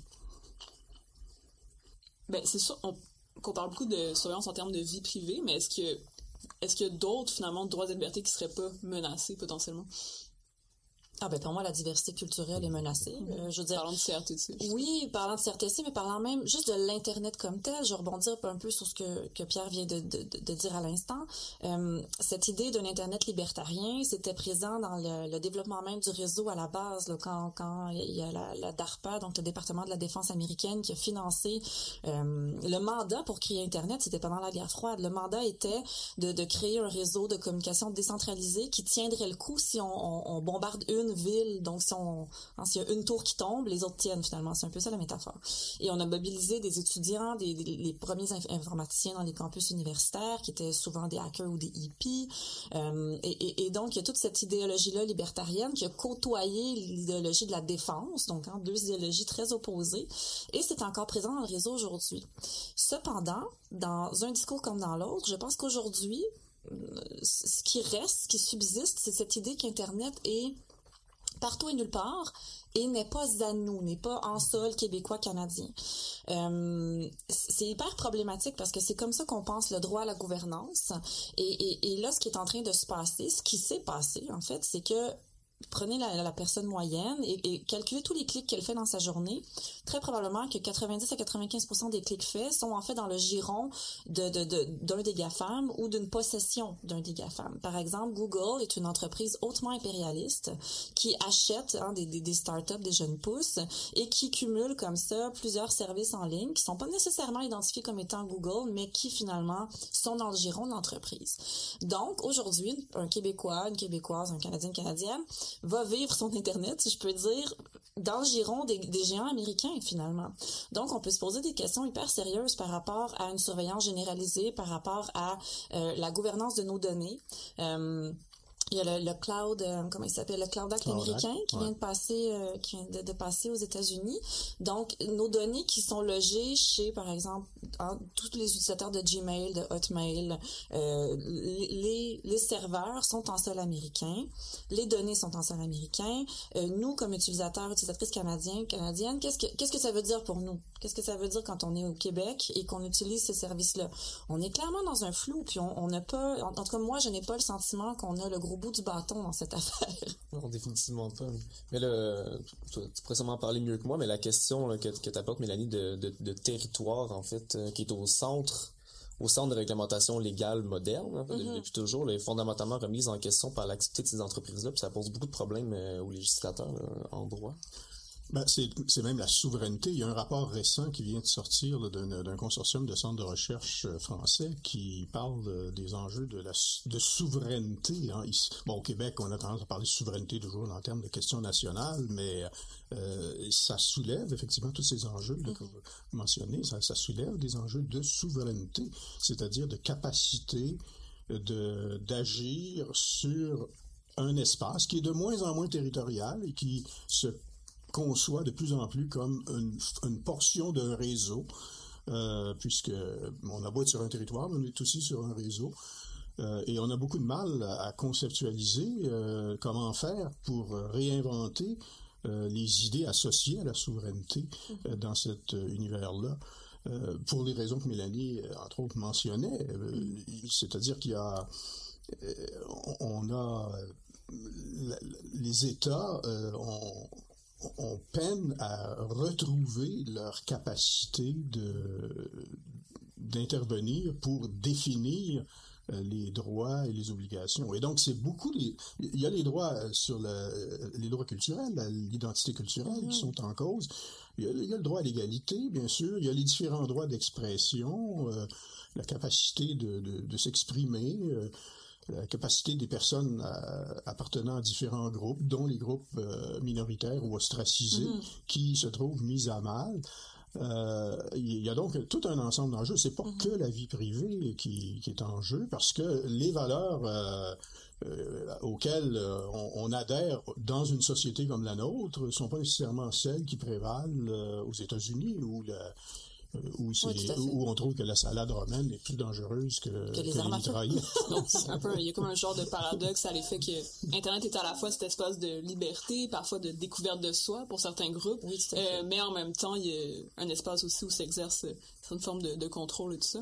Euh, on a parlé du fait que les, les partis politiques n'avaient pas beaucoup parlé de, de données numériques, d'Internet de manière générale. Puis c'est quand même drôle parce que un aspect vraiment important lié à l'utilisation des des algorithmes se manifestent dans le domaine politique, donc euh, ben, le micro-ciblage d'électorat de ses préférences politiques. Et puis le micro-ciblage, ça, en fait, ça consiste à capter les préférences politiques des internautes à partir de leurs données personnelles. Et en fait, les algorithmes sont un petit peu devenus des outils euh, essentiels à la communication politique pour ces partis parce qu'ils permettent de créer des profils d'électeurs et d'électrices pour mieux les viser. Et donc, comment ça fonctionne, ce micro-ciblage, et c'est quoi les impacts sur l'électorat, euh, voire sur les partis politiques? Les impacts, euh, c'est toujours difficile en communication de, de parler d'impact. Hein. Euh, c'est, toujours difficile d'isoler euh, isoler un, événement qui s'est passé puis un impact précis. Mm. Mais on peut quand même on peut quand même spéculer que puisque ça, ça occupe maintenant le, la communication sur Internet, le, marketing politique sur Internet, une grande partie de la, communication politique en période électorale. Il y a des influences certaines. Hein. En, en 2016, c'était plus de 60% des adultes américains qui avaient comme première source d'actualité les réseaux sociaux, près de 50% Facebook uniquement. Donc, euh, c'est certain qu'il y, euh, y, a un enjeu qui, qui se trouve là.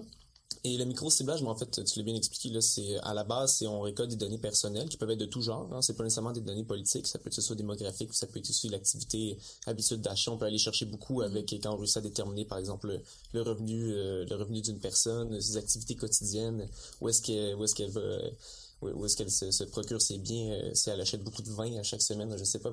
Mais il y a, plusieurs choses. Il y a les cartes de points maintenant. c'est ça, exact, exact. Euh, il y a beaucoup de choses qui, qui permettent de, par des corrélations, de, de, de savoir avec des, des, niveaux de précision assez impressionnants. Souvent, c'est les, les, préférences politiques euh, de gens. Et ensuite, on va construire des messages à partir de ça. Euh, des messages qui souvent vont se ramasser robotisés, ou en tout cas, ou modifiés par des algorithmes selon les préférences sur les données qu'on va récolter. Et euh, ça, ça, ça, crée, euh, ça crée un système de communication qui, premièrement, a une ampleur qui est tout à fait différente de celle qu'on avait il y a 20 ans, où chaque, chaque publicité était juste pas révisée par une équipe de, mm-hmm. de gens en marketing politique, en communication politique. Et là, c'est un processus qui est de plus en plus automatisé et euh, qui, euh, qui, qui, est de plus en plus centralisé aussi entre les mains d'entreprises euh, privées. Ça, c'est des entreprises de communication politique, il y en a toujours eu, ça c'est certain, mais quand on, fait face à des entreprises comme Cambridge Analytica qui fonctionnent avec des algorithmes qui sont, comme le dit tantôt Mélanie, qui sont secrets, qui sont protégés, tout ça, ça, donne, ça donne des, des outils différents entre les mains de chaque partie qui œuvre de façon différente. Et euh, ben, ce que les gens soivent, ce que ça, ce que ça fait dans, dans la communication politique, c'est que ce que les gens soivent, ben, c'est des messages différents. Et fondamentalement, ça remet en cause plusieurs notions de base de, de, de l'espace public. Par exemple, comment on peut avoir une discussion politique commune, comment on peut avoir des référents communs si, dans, j'exagère un peu, là, mais si chaque personne des 8 millions de Québécois et Québécoises reçoivent une publicité politique différente mm-hmm. pendant une campagne électorale, c'est sûr que c'est pas, pas le cas aujourd'hui. Euh, mais dans l'idéal de l'hyper-personnalisation, c'est ce vers quoi on tendrait.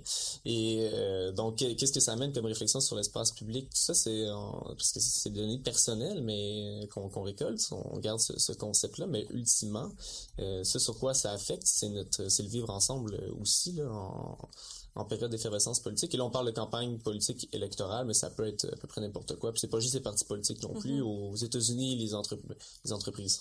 Je me suis petit lapsus, mais pas tant que ça. C'est surtout les, les super PAC, donc les, euh, qui, récoltaient de l'argent, étaient extrêmement actifs euh, dans, dans cette campagne-là à partir de, qui faisaient beaucoup beaucoup de micro-ciblage. Euh, souvent ont des des cas d'éthique moins élevés que les partis, disons, donc vont, vont se servir de cette liberté-là pour faire des campagnes qui qui sont souvent de désinformation. On a vu beaucoup ça, des, bon, de fake news. Euh, là, il y a tout l'aspect de l'ingérence interétatique aussi, mais moi, je, je me suis pas spécialisé là-dedans trop trop. Euh, mais c'est euh, autant la personnalisation dans le marketing est un, un concept qu'on voit depuis longtemps, c'est une idée qui est là depuis longtemps. Hein, c'est rien de nouveau. C'est euh, c'est ça n'a pas euh, ça pas apparu avec Facebook ou avec mm-hmm. Cambridge Analytica, loin de là.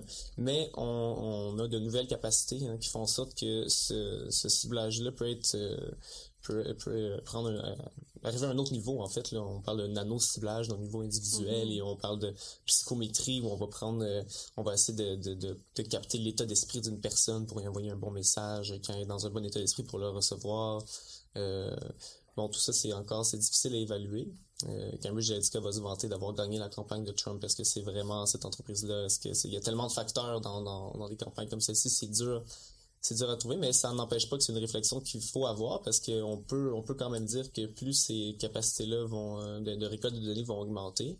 Et si, justement, le cadre légal tarde à s'adapter, euh, ça va être un, problème, le micro-ciblage, mais du moins un enjeu avec lequel on va, euh, on, va être pris de plus en plus au courant, de, au courant des, ben, des prochaines campagnes, c'est certain. Oui, puis en plus, ce qui est hyper problématique, mais tu, l'as bien dit, Samuel, c'est problématique au niveau du vivre ensemble, c'est évident, parce que ça nous prend des bagages communs, ça nous prend des lieux communs comme, comme société pour être capable de discuter ensemble des mêmes choses. Euh, sinon, on assiste à, une polarisation, puis c'est un peu ce qui est en train de se passer. Et là où c'est encore plus dangereux et pernicieux, c'est quand en plus ces capacités algorithmiques de micro-ciblage tombent entre les mains de, de, de, de personnes avec des, des, des visées malveillantes. Euh, euh, et là, on va vraiment miser sur cette capacité à polariser les mm-hmm. opinions.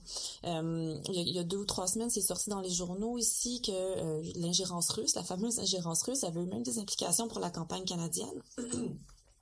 et par rapport aux attentats pour la mosquée de Québec.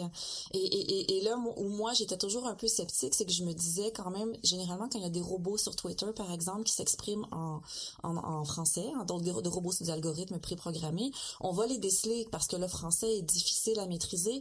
Et, là, ce qui était, ce qui me moi jeté en bas de ma chaise, c'est que on constatait qu'au oui bon il y avait peut-être des maladresses grammaticales, mais ça passait la rampe quand même. Euh, et donc ils ont profité de, de, de malheureusement des attentats de la mosquée de Québec pour pour essayer de polariser davantage les positions des, personnes qui s'exprimaient notamment sur Twitter. Donc là, on est vraiment dans une espèce de, de, scénario de quasi science-fiction. Ça se passe ici et on voit la conjoncture de ce pire scénario en fait. Donc les capacités algorithmiques, le micro-ciblage, l'absence de régulation et, des entités malveillantes qui ont envie de, de, foutre le bordel carrément dans notre lien social. Et ça fonctionnait en partie. Oui, tout à fait. Puis on, on laisse on laisse entre les mains en fait des entreprises privées, donc Facebook, Twitter, de réglementer leur plateforme pour éviter que de, de, des, fake news circulent ou que des, des bots, des robots puissent s'y installer euh, entreprises qui essaient, mais vont toujours essayer dans la limite de ce que ça leur coûte trop cher. Donc, on calcule coût-bénéfice, évidemment. Et puis mhm. après ça, on essaie de mettre des algorithmes pour déceler d'autres algorithmes, euh, ce qui est douteux euh, comme méthode à la base et ce qui pourra, en tout cas, de l'avis de la plupart des experts, ce qui ne fonctionnera pas, ou du moins jamais en totalité. Pas que les capacités qu'on a en ce moment sont entreprises qui rechignent à, employer des, euh, des personnes humaines pour faire la vérification parce que ça coûte très cher. Et puis, de toute façon, c'est des, c'est, des masses de données qui sont tellement énormes que ça, ça prendrait une armée, tu sais, pour vérifier mhm. ce qui se passe là. Donc, euh, on laisse en témoin de cette entreprise-là le fait de, de ben, cet espace public, en fait, qu'on on pourrait presque dire. Donc, euh, et euh, ça, ça, ça, bouge très lentement et là, on fait face à des situations justement qui sont problématiques. Mais il y a peut-être un aspect positif dans toute cette crise autour de Cambridge Analytica, euh, c'est que euh, ce qu'on observe, c'est que euh, partout dans le monde, là où les législateurs deviennent particulièrement sensibles, c'est quand ça touche au processus électoral. Hein, si vous regardez les lois sur la radiodiffusion partout dans le monde, moi je, me rappelle avoir travaillé dans des commissions en, Afrique de l'Ouest où on refaisait les lois sur la radiodiffusion et ils consacraient un temps fou pour déterminer les, les discours politique, le temps politique, le temps consacré au, au, message de tel ou tel parti politique. Et euh, on a l'impression, euh, bon, est-ce que ça va se confirmer, c'est à voir, mais on a l'impression que le fait que l'on découvre que ces processus qui existent effectivement depuis longtemps peuvent être mobilisés dans le cadre ou dans le contexte de, lutte électorale, euh, c'est probablement de nature de nature à visibiliser davantage auprès des décideurs politiques, ou du moins d'une partie d'entre eux, euh, ou d'entre elles, euh, les, les, enjeux que ça pose.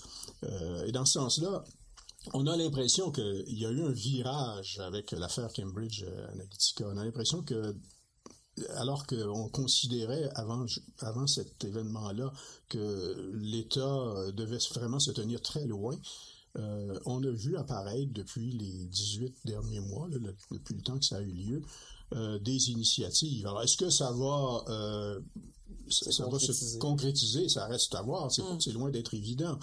Mais ce qu'on ce qu'on observe, c'est qu'à partir du moment où les décideurs politiques estiment que ça peut avoir un effet qu'ils sont capables de percevoir directement sur leur propre destin, Euh, c'est, ça peut avoir des, des conséquences. Ça peut probablement euh, motiver euh, une approche, ou enfin le, le développement d'approches beaucoup plus proactives de la part des, des décideurs politiques. Du moins dans certains pays. En tout cas, je pense qu'on le voit un peu au Canada. Euh, on s'inquiète beaucoup. On s'inquiète beaucoup. Euh, aux États-Unis, ben, il fallait voir effectivement à quel point les, les, sénateurs étaient complètement décalés par rapport à ces mm-hmm. environnements-là, ah, par rapport au, contexte. Les séances de questions avec euh, avec Mark Zuckerberg, euh, c'était à hurler là. Ouais, c'était. ils n'étaient pas dans le, la même planète, non. sur la même planète. Mm-hmm. Donc euh, forcément, il y a cet aspect-là qui joue aussi. Hein, le, peut-être que la génération actuelle des décideurs politiques, en tout cas une partie de cette génération, euh, faudra attendre qu'elle soit remplacée pour que pour qu'on puisse véritablement euh, identifier des pistes euh, conséquentes pour euh, pour en encadrer ou appréhender ces phénomènes qu'on a du mal jusqu'à maintenant à appréhender avec les outils traditionnels. Tout à fait. Aux États-Unis, le, les lois qui encadrent les processus électoraux sont beaucoup plus souples euh, qu'ici euh, au Canada, particulièrement au Québec. C'est pas mal un, un, un free fall, euh, beaucoup. Donc ça, ça a donné lieu, ben c'était une situation qui était tout à fait propice à ce genre de débordement. C'est pour ça. Il y a beaucoup d'études qui se font sur, sur le, contexte américain. Et euh, ça serait intéressant d'élargir ça parce que c'est pas le même contexte dépendamment des mhm. pays. Mhm. Et le fait qu'il n'y a pas de limite de dépenses, par exemple, pour, euh, pour des, euh, des super PAC ou des partis politiques aux, aux États-Unis, et le fait que ben, Internet soit justement également très très peu réglementé, sauf comme le, on l'a très bien expliqué par euh, les, euh, les conditions d'utilisation des, des grandes plateformes là, euh, qui constituent comme 90% de, de, ben ça, ça a fait ça. C'est un milieu qui est extrêmement propice à ça. Est-ce que est-ce que ça va changer Ça reste. Il n'y a pas de changement concret à, à, ma connaissance qui ont été euh, apportés maintenant, mais il reste encore un petit peu de temps dans les prochaines élections. Et puis là, c'est-à-dire est-ce que les, les, les gens qui sont en place au pouvoir, on considère qu'ils ont profité de cette situation-là et qu'ils veulent la garder ainsi, ou le contraire? Donc, hmm. euh, ça, ça, ça, serait intéressant. Mais est-ce que, justement, est-ce que les partis politiques sont en quelque sorte tout permis? Parce que on regarde maintenant, euh, la politique, c'est beaucoup de la communication politique, donc ils vont surfer sur cette vague. Et quand on regarde que la Colombie-Britannique est euh, la seule province à légiférer sur la protection de la vie privée et sur les partis politiques, donc les votants peuvent se plaindre euh, des pratiques des partis. Il y a le projet de loi AC76 aussi au fédéral qui va dans ce sens, mais il n'y a pas de cadre d'utilisation des données. Comment, euh, qu'est-ce qui se passe à ce niveau-là? Qu'est-ce que vous en pensez de cette légifération des législations des, des partis politiques? Ben, c'est que justement, on en est en, encore à se demander dans plusieurs euh, juridictions euh, s'il faut appliquer le, les règles générales de protection des données personnelles aux, partis politiques, hein, parce que dans certains, certains, certaines provinces, certains pays, euh, ce n'est pas le cas. Euh, moi, je pense qu'il faut falloir assez rapidement euh, ajuster la voilure du, cadre qui régit la communication euh, électorale pour forcer euh, la transparence des processus algorithmiques par lesquels on cible des, euh, des, des, des, des, individus ou des groupes d'individus, mm -hmm. des, cohortes. Euh, donc, il faut un mécanisme. Si on veut véritablement euh, euh, réintroduire euh, une certaine équité dans la communication à des fins électorales pour justement assurer les, et garantir les équilibres démocratiques, et, et là, je comprends qu'aux États-Unis, il y a beaucoup de travail à faire parce que mm-hmm. là, cette, dimension-là est assez absente, mais elle est davantage présente au Canada. Ben là, je crois qu'il va falloir non seulement euh, s'occuper de la protection des données personnelles dans le sens traditionnel, mais également régir ce qu'on pourrait appeler les processus euh, algorithmiques, les processus fondés sur l'utilisation mm -hmm. euh, de, de, de, technologies, dont les algorithmes, mm -hmm. par lesquels on, on, positionne des messages électoraux. Oui, tout à fait. Je voudrais juste rajouter peut-être une couche aussi par rapport à ce que vous dites sur les, les algorithmes qu'on utilise en ce moment, qui sont qu'on utilise tous les jours, sont hautement biaisés. Ça a été démontré à plusieurs reprises. Et, et quand on parle d'équité, de, de, de, de, diversité, je pense qu'il faut aussi revenir là, oui en termes électoraux, oui en termes de, protection de la vie privée, mais au, en au niveau de l'espace public, au niveau du vivre ensemble, il faut être très, très, très conscient, consciente que ces algorithmes-là reproduisent des grandes inégalités. Mm -hmm. euh, il y a deux grands enjeux par rapport à ça, c'est que les dans la confection des algorithmes, par exemple dans la Silicon Valley, mais même ici dans, dans, dans nos, nos, nos, boîtes de, de, de, de, techno, euh, il y a une grande prédominance des, des personnes, euh, des hommes en fait, dans les euh, qui, dans des postes décisionnels pour la, la, la programmation, le codage et tout. et c'est très souvent également des hommes blancs. Mm-hmm. Si on se rapporte à la Silicon Valley, on est en plus dans un contexte anglophone. Donc, euh, ce que ça va faire, c'est qu'il y aura des billets, hein, des, décisions biaisées, euh, des points aveugles. Les gens sont pas conscients d'avoir ces, ces billets-là et vont les encoder carrément dans les algorithmes, dans les machines et dans les, outils qu'on utilise. Euh, le deuxième problème avec ça, c'est qu'on va ensuite entraîner ces algorithmes-là pour les rendre plus performants avec des jeux de données qui sont eux aussi tirés d'une certaine masse d'informations qui vont typiquement être encore une fois biaisé parce que ce sont des masses d'informations disponibles qu'on va prélever par exemple je sais pas de Facebook de Google. Donc donc on est déjà dans des un, certain profil type de personnes. Et on va donc contribuer à perpétuer des inégalités à maintenir encore plus dans les marges les personnes qui l'étaient déjà.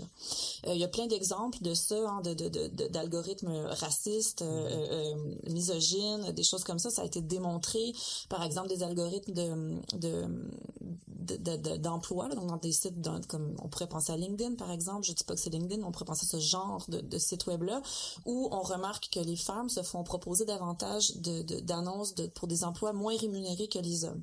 Ben évidemment, si on prend des données par rapport au salaire annuel, euh, au Canada, des données de 2017, les femmes gagnent 87 sous pour chaque dollar gagné par un homme. Donc, si on prend des données qui sont déjà biaisées de cette façon-là, forcément, on entraîne les algorithmes à reproduire ces inégalités-là. Exact. C'est qu'il y avait des, dans la recherche de, notamment Data and Society sur le, la forte mobilisation de ces dispositifs-là par des groupes d'extrême droite aux États-Unis. Mm-hmm. Puis on dirait que je me demande toujours, euh, oui, mais au, Canada, qu'est-ce qui se passe à ce niveau-là? Est-ce que c'est le grand le contexte américain ou est-ce que c'est quelque chose d'assez global, finalement? Mais c'est certain qu'ici aussi, on a nos problèmes. C'est juste qu'on n'a pas le même bassin de population. Je dirais, ils mm-hmm. sont 360 millions, je pense, aux mm-hmm. États-Unis. Nous, on est quoi, 37 à peu près au Canada, euh, 8 ou 9 millions au Québec. Euh, c'est certain qu'il y a une idée d'échelle. Bon, cela dit, on a aussi nos problèmes. Quand il y a eu l'attentat à, Toronto avec une, euh, une, euh, une camionnette de, de location, euh, cette personne-là, cet homme-là, était très actif sur ce qu'on a appelé les, les forums de incel. Donc, c'est ça. Donc, donc des individus qui s'estiment floués, lésés, euh, qui sont parmi euh, les personnes d'extrême droite euh, et qui en ont envers, les, personnes les personnes issues de l'immigration, les femmes. Bon, la liste pourrait être bien bien longue. Donc on a ça ici aussi. Puis, puis si on revient à la dimension du, du territoire dématérialisé, si vous êtes une personne qui cherchait des réponses, qui est désespérée, qui au Québec ou au Canada, pour peu que vous parlez anglais, vous allez les trouver hein, en ligne, ces, ces groupes-là où vous allez avoir une résonance par rapport à votre souffrance. Donc, malheureusement, ça existe ici aussi. c'est drôle parce qu'il y a un, argument qu'on entend souvent, ben pas nécessairement un argument, mais une réaction qu'on entend souvent euh, par rapport aux, données massives, c'est ah ben moi j'ai rien à cacher. Mais est-ce qu'on on est tout exposé de la même façon? À cet enjeu, à ces impacts, comme, parce que, comme vous l'avez dit, il y a peut-être certains groupes qui sont, qui sont ultimement plus à risque. Vous avez parlé des femmes, des personnes racisées, mais est-ce qu'il y a d'autres, euh, par exemple, je sais pas, est-ce qu'au niveau de, de la, on a parlé de politique parlementaire, mais est-ce qu'au niveau de l'activisme politique, il n'y aurait pas certains effets? Ben déjà, moi, là, je sais pas ce que M. Trudel en pense, mais déjà, au niveau de moi, j'ai rien à cacher, c'est un faux argument. Avez-vous des rideaux à votre euh, maison? Pourquoi vous avez des choses à cacher? ben voilà. On, a tous le droit d'avoir une zone qui est dans l'ombre, où on est chez nous, on est chez soi. Euh, ça fait partie du, droit, c'est correct, ça n'est pas un problème. Faut pas confondre vie privée et vie secrète, c'est deux choses différentes. Euh, et, puis ensuite, oui, tout à fait, euh, Alexandra, tu as bien raison.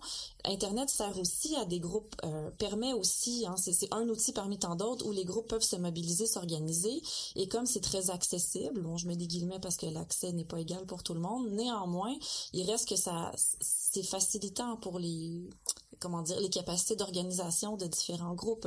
Euh, on n'a qu'à penser aux droits des personnes trans. Euh, il y a des recherches qui ont démontré qu'avec la, la, la, montée de, de l'Internet ordinaire, donc depuis la fin des années 90 jusqu'à aujourd'hui, ça a été très, très aidant pour, pour que les personnes trans se, se trouvent entre elles, partagent de l'information, euh, se mobilisent, fassent ensuite des pressions par rapport à l'agenda politique. On n'a qu'à penser aux droits en santé pour ces personnes personnes trans-là.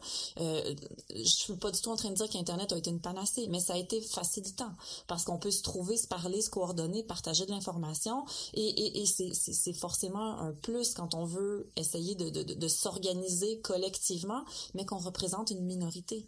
Mais ça a été vrai pour euh, des groupes minoritaires opprimés comme les personnes trans, ça a été vrai aussi pour, euh, pour les néo-nazis, par exemple. Hein. Malheureusement, Et, et s'agissant de j'ai rien à cacher, euh, en fait, c'est c'est plus ça l'enjeu, c'est plus de savoir si on est caché ou pas, c'est plutôt qu'est-ce qu'on décide avec toutes ces données finalement.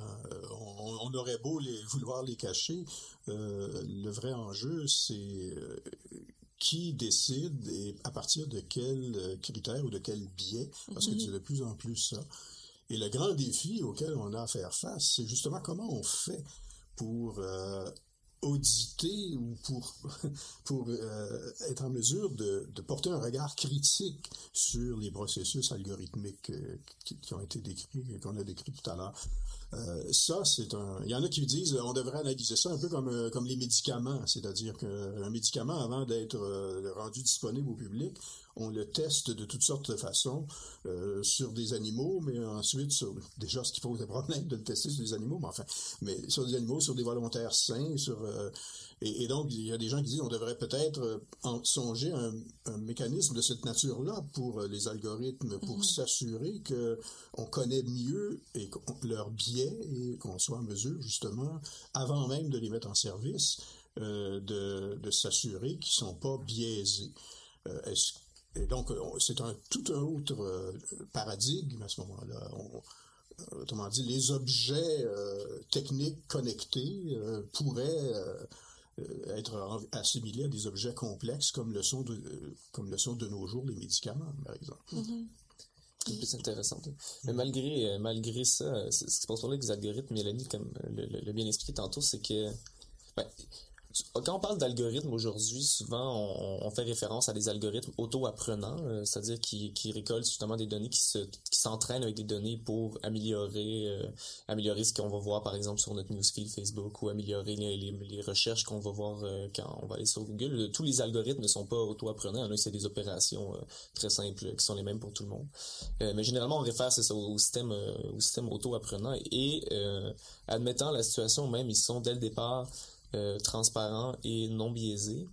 Euh, ils vont éventuellement, euh, en se nourrissant de, de, de, de, ben, d'une société, en fait, de données qui proviennent d'une société qui a ses biais, qui a euh, ses discriminations, bon, vont éventuellement le devenir. Comment, comment empêcher ça? Comment empêcher que les algorithmes, quand tu t'entraînes à partir de données biaisées, donc c'est ça, ils, vont le devenir, hein, le, un algorithme ne fonctionne qu'aussi bien que les données qui, desquelles il, peut se nourrir. C'est la, c'est la limite de ses capacités. Mm-hmm. Donc, plus il y a de données, on l'entraîne massivement avec plein, plein de choses. Sur Facebook, on l'entraîne euh, des, des logiciels de reconnaissance faciale algorithmique avec des millions de photos chaque jour, ce qui n'empêche pas d'associer éventuellement des, euh, des, des, de faire des choses qui sont absolument catastrophiques. Donc, associer des, des images de personnes noires à des singes ou des trucs euh, qui sont euh, qui sont renversantes. Là. Clairement un biais raciste. Ouais, c'était un des exemples que j'avais en tête tout à l'heure. Mais à, à mon sens, puis à la suite de ce que vous dites, il y, a, au moins deux niveaux sur lesquels on doit agir, je pense, individuellement et collectivement comme société. C'est au niveau de l'éducation critique aux médias.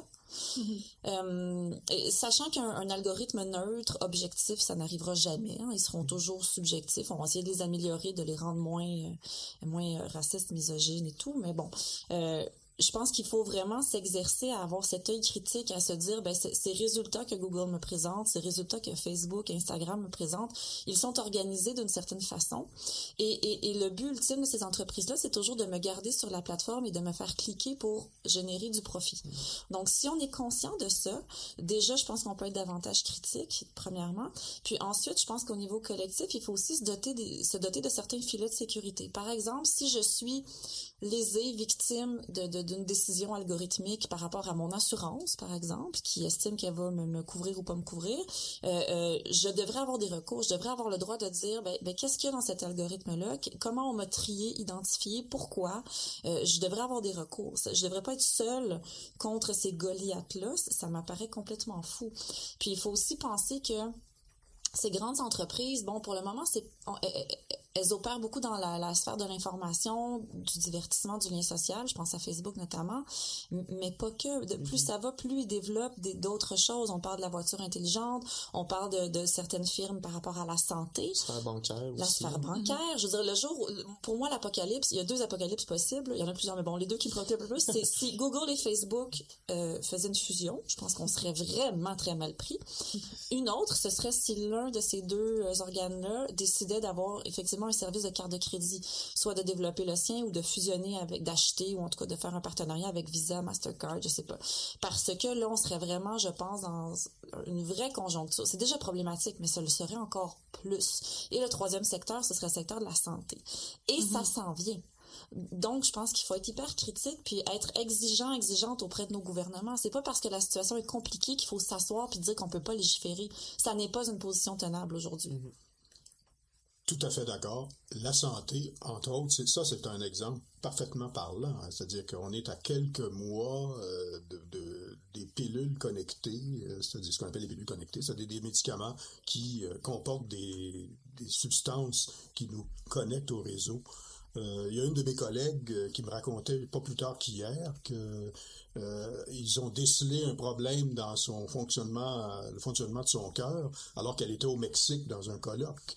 Euh, et la clinique l'a téléphoné. Donc, ça peut avoir d'excellentes euh, retombées, bien sûr, des retombées extrêmement utiles, mais en effet, il faut euh, qu'on s'assure que l'utilisation de ces technologies en réseau et connectées fonctionne avec des exigences extrêmement sérieuses de transparence, d'imputabilité et, et, donc la l'obligation de pour chacun euh, qui tire des, revenus ou des avantages de ces, de ces outils-là, l'obligation de rendre compte de ce qu'il fait avec euh, les informations, avec les données. Euh, et ça, euh, à date, euh, on a beaucoup de rattrapage à faire parce que il y a une telle fascination, un tel émerveillement face à tout ce que ça peut faire. Mm-hmm. Hein, ça peut nous guérir, ça peut faire en sorte que, bon, c'est ça, on est au Mexique et puis la mm-hmm. clinique à Montréal s'aperçoit que j'ai un malaise, donc on se dit, ma foi, c'est merveilleux. Mais il faut insister pour que ceux qui utilisent ces données-là euh, rendre des comptes. Et actuellement, euh, il y a beaucoup de, verrous. Hein. C'est, souvent perçu comme des secrets d'affaires. Euh, mm-hmm. il n'y a pas moyen d'y accéder. on ne sait pas comment ça marche. On nous invoque le fait qu'ils sont en concurrence. Donc, il y a toute une série là, de, de, verrous qui, qui va falloir savoir déconstruire parce que les euh, les enjeux maintenant sont à ce niveau-là. Euh, les enjeux de transparence, d'imputabilité, euh, l'obligation d'être capable de rendre compte et d'expliquer en tout temps ce qui se passe avec ce type d'objet technique. on n'est pas habitué à ça. Hein. On est habitué à un système juridique qui euh, qui, prend, qui, intervient juste quand, le feu est pris finalement. Mm-hmm. Alors qu'il euh, faut davantage euh, gérer maintenant des risques qui sont beaucoup plus omniprésents et qui sont là à chaque seconde ou à chaque microseconde. Je dirais même l'obligation aussi de de pas utiliser les, données qu'on récolte sur des personnes contre ces personnes-là. Dans le cadre des objets connectés, je pense que c'est particulièrement inquiétant. Euh, j'ai pas j'ai pas d'exemple au Canada, les réglementations sont différentes, mais aux États-Unis, il y a eu des histoires, euh, en fait des, situations où des gens s'achetaient des Fitbit puis voyaient leurs assurances santé augmenter drastiquement euh, parce que ces, ces données euh, ces données de santé étaient connectées et puis euh, ou des gens qui avec euh, leur, leur, voiture les voitures intelligentes donc calculaient la vitesse de l'accélération le temps de freinage et tu sais voyaient leur, assurance automobile augmenter ou, ou diminuer dans, dans certains mm-hmm.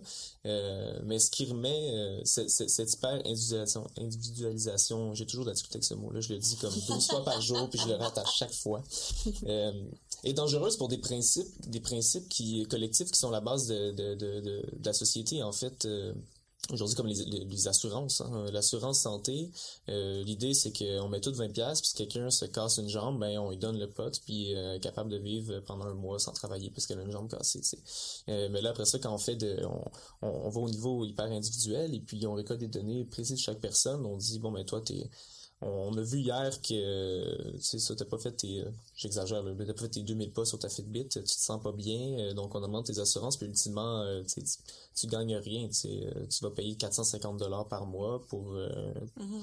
c'est l'utilisateur payeur, ça revient exactement à l'utilisateur payeur, mais dans un contexte on présente comme de l'assurance collective, mais ça en est pas. eux aussi font de la gestion de risque, finalement. Exact, exact. Oui, sauf qu'on démutualise les risques. Mm-hmm. C'est un très bel exemple, en fait. on est capable maintenant, avec les technologies connectées comme celles que tu mentionnes, de démutualiser les mm-hmm. risques, faire en sorte que dire, ben, toi, on sait que tu as bien plus de chances d'être cancéreux, donc ça va te coûter beaucoup plus cher d'être mm-hmm. euh, assuré. Alors, est-ce qu'on est prêt à vivre dans une société comme celle-là, où il n'y a plus de solidarité, finalement, mm-hmm. où les, les personnes malades, les personnes euh, euh, souffrant de handicap sont obligées de se débrouiller parce que ce sont des risques que personne n'est prêt à assurer, par exemple. Alors ça, c'est quelque chose de très concret, et c'est tout le système d'assurance euh, qui est très caractéristique des sociétés développées, qui est remis en question. Mm-hmm. et, et, et, le problème, c'est que souvent, on attend qu'il y ait une crise, on attend qu'il y ait euh, quelque chose de déplorable pour euh, considérer ça comme un enjeu de politique publique, alors que ça en est d'ores et déjà un. Mm-hmm. et, ça, il faudrait... ça commence déjà en matière d'assurance automobile, on vous le propose de façon consensuelle, mm. sauf qu'arrive un moment où ça va devenir la norme, et jusqu'où on devrait, euh, on devrait tolérer que ça devienne la norme.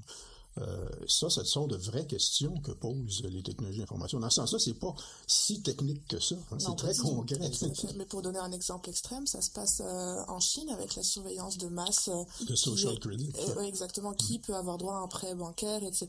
Donc, finalement, est-ce que les algorithmes, le big data, sont en train de de changer nos manières de gouverner, de, de nos pratiques euh, à tous les jours, c'est ça? Ah ben avec le je, je, je, je, vas-y, je veux pas monopoliser la parole, mais euh, avec le social credit, ce qu'on appelle au Canada, on n'ose pas parler de crédit social parce que ça rappelle un, parti politique d'un autre âge là, mais euh, effectivement, désormais on, on calcule si les gens peuvent prendre l'avion, s'ils peuvent être autorisés à voyager en Chine. Et, donc, il y a là une utilisation euh, à titre de contrôle social. Et donc, le, danger est là, mais je pense que Mélanie est mieux placée que moi pour en parler. Oui, mais c'est juste que euh, oui, c'est des dérives qui arrivent en ce moment. Je veux dire, aux États-Unis, il y a un algorithme qui s'appelle Compass qui est utilisé dans plusieurs euh, prisons américaines pour évaluer le, risque de récidive des personnes qui sont mm-hmm. emprisonnées. Puis c'est l'algorithme qui prend la décision finalement sur votre libération conditionnelle. Euh, et puis utilisé en justice. Oui, c'est ça. Puis on parle pas d'il y a 20 ans. là. Euh, c'est un algorithme qui est encore qui était encore utilisé en 2016-2017. Il y a eu des recours parce qu'on a démontré que c'est un algorithme biaisé, raciste. Mm-hmm. Donc si on était une personne noire, on avait une propension énormément plus élevée d'être jugé euh, à risque de récidive, ce qui est hautement problématique. Puis si on se ramène ici, ben pour moi, des scénarios euh, euh, catastrophiques sont aujourd'hui extrêmement plausibles. Par exemple, si on prend juste Facebook, ça fait plus de dix ans que ça existe, ça fait plus de dix ans que plusieurs personnes ici au Québec l'utilisent.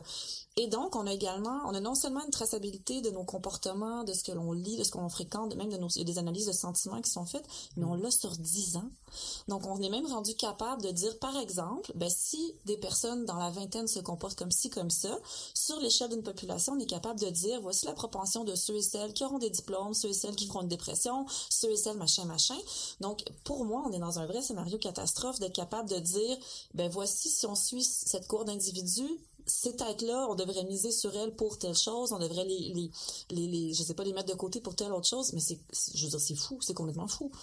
Mais en fait, ce que je trouve un petit peu compliqué, c'est que j'ai l'impression qu'il y a vraiment cette notion de coercion, mais cette notion de désir aussi qui, qui se côtoie. Mm-hmm. Puis, euh, ben, ça, ben, par exemple, Bernard Cour, il dit qu'on peut plus vraiment parler de surveillance traditionnelle, très coercitive, euh, un petit peu à la manière de Big Brother, parce qu'on aime bien dire Big Brother, Big Brother, par exemple, dans, dans les médias, mais euh, en fait, ben, lui va plutôt évoquer ce qui est le, Brave New World de, de, Huxley pour dire, ben, en fait, la surveillance actuelle, elle a comme appris des erreurs de Big Brother, donc elle va capitaliser sur le désir que le détruire. Tu sais, je veux dire, je veux dire ben, moi, j'aime bien mes applications de sport et tout ça, qui c'est quand même très pratique. Puis je pense qu'il donne même la métaphore euh, de la Apple Watch, qui finalement euh, euh, se rapproche un petit peu de... Il y a comme des, des, bracelets pour les personnes en libération conditionnelle.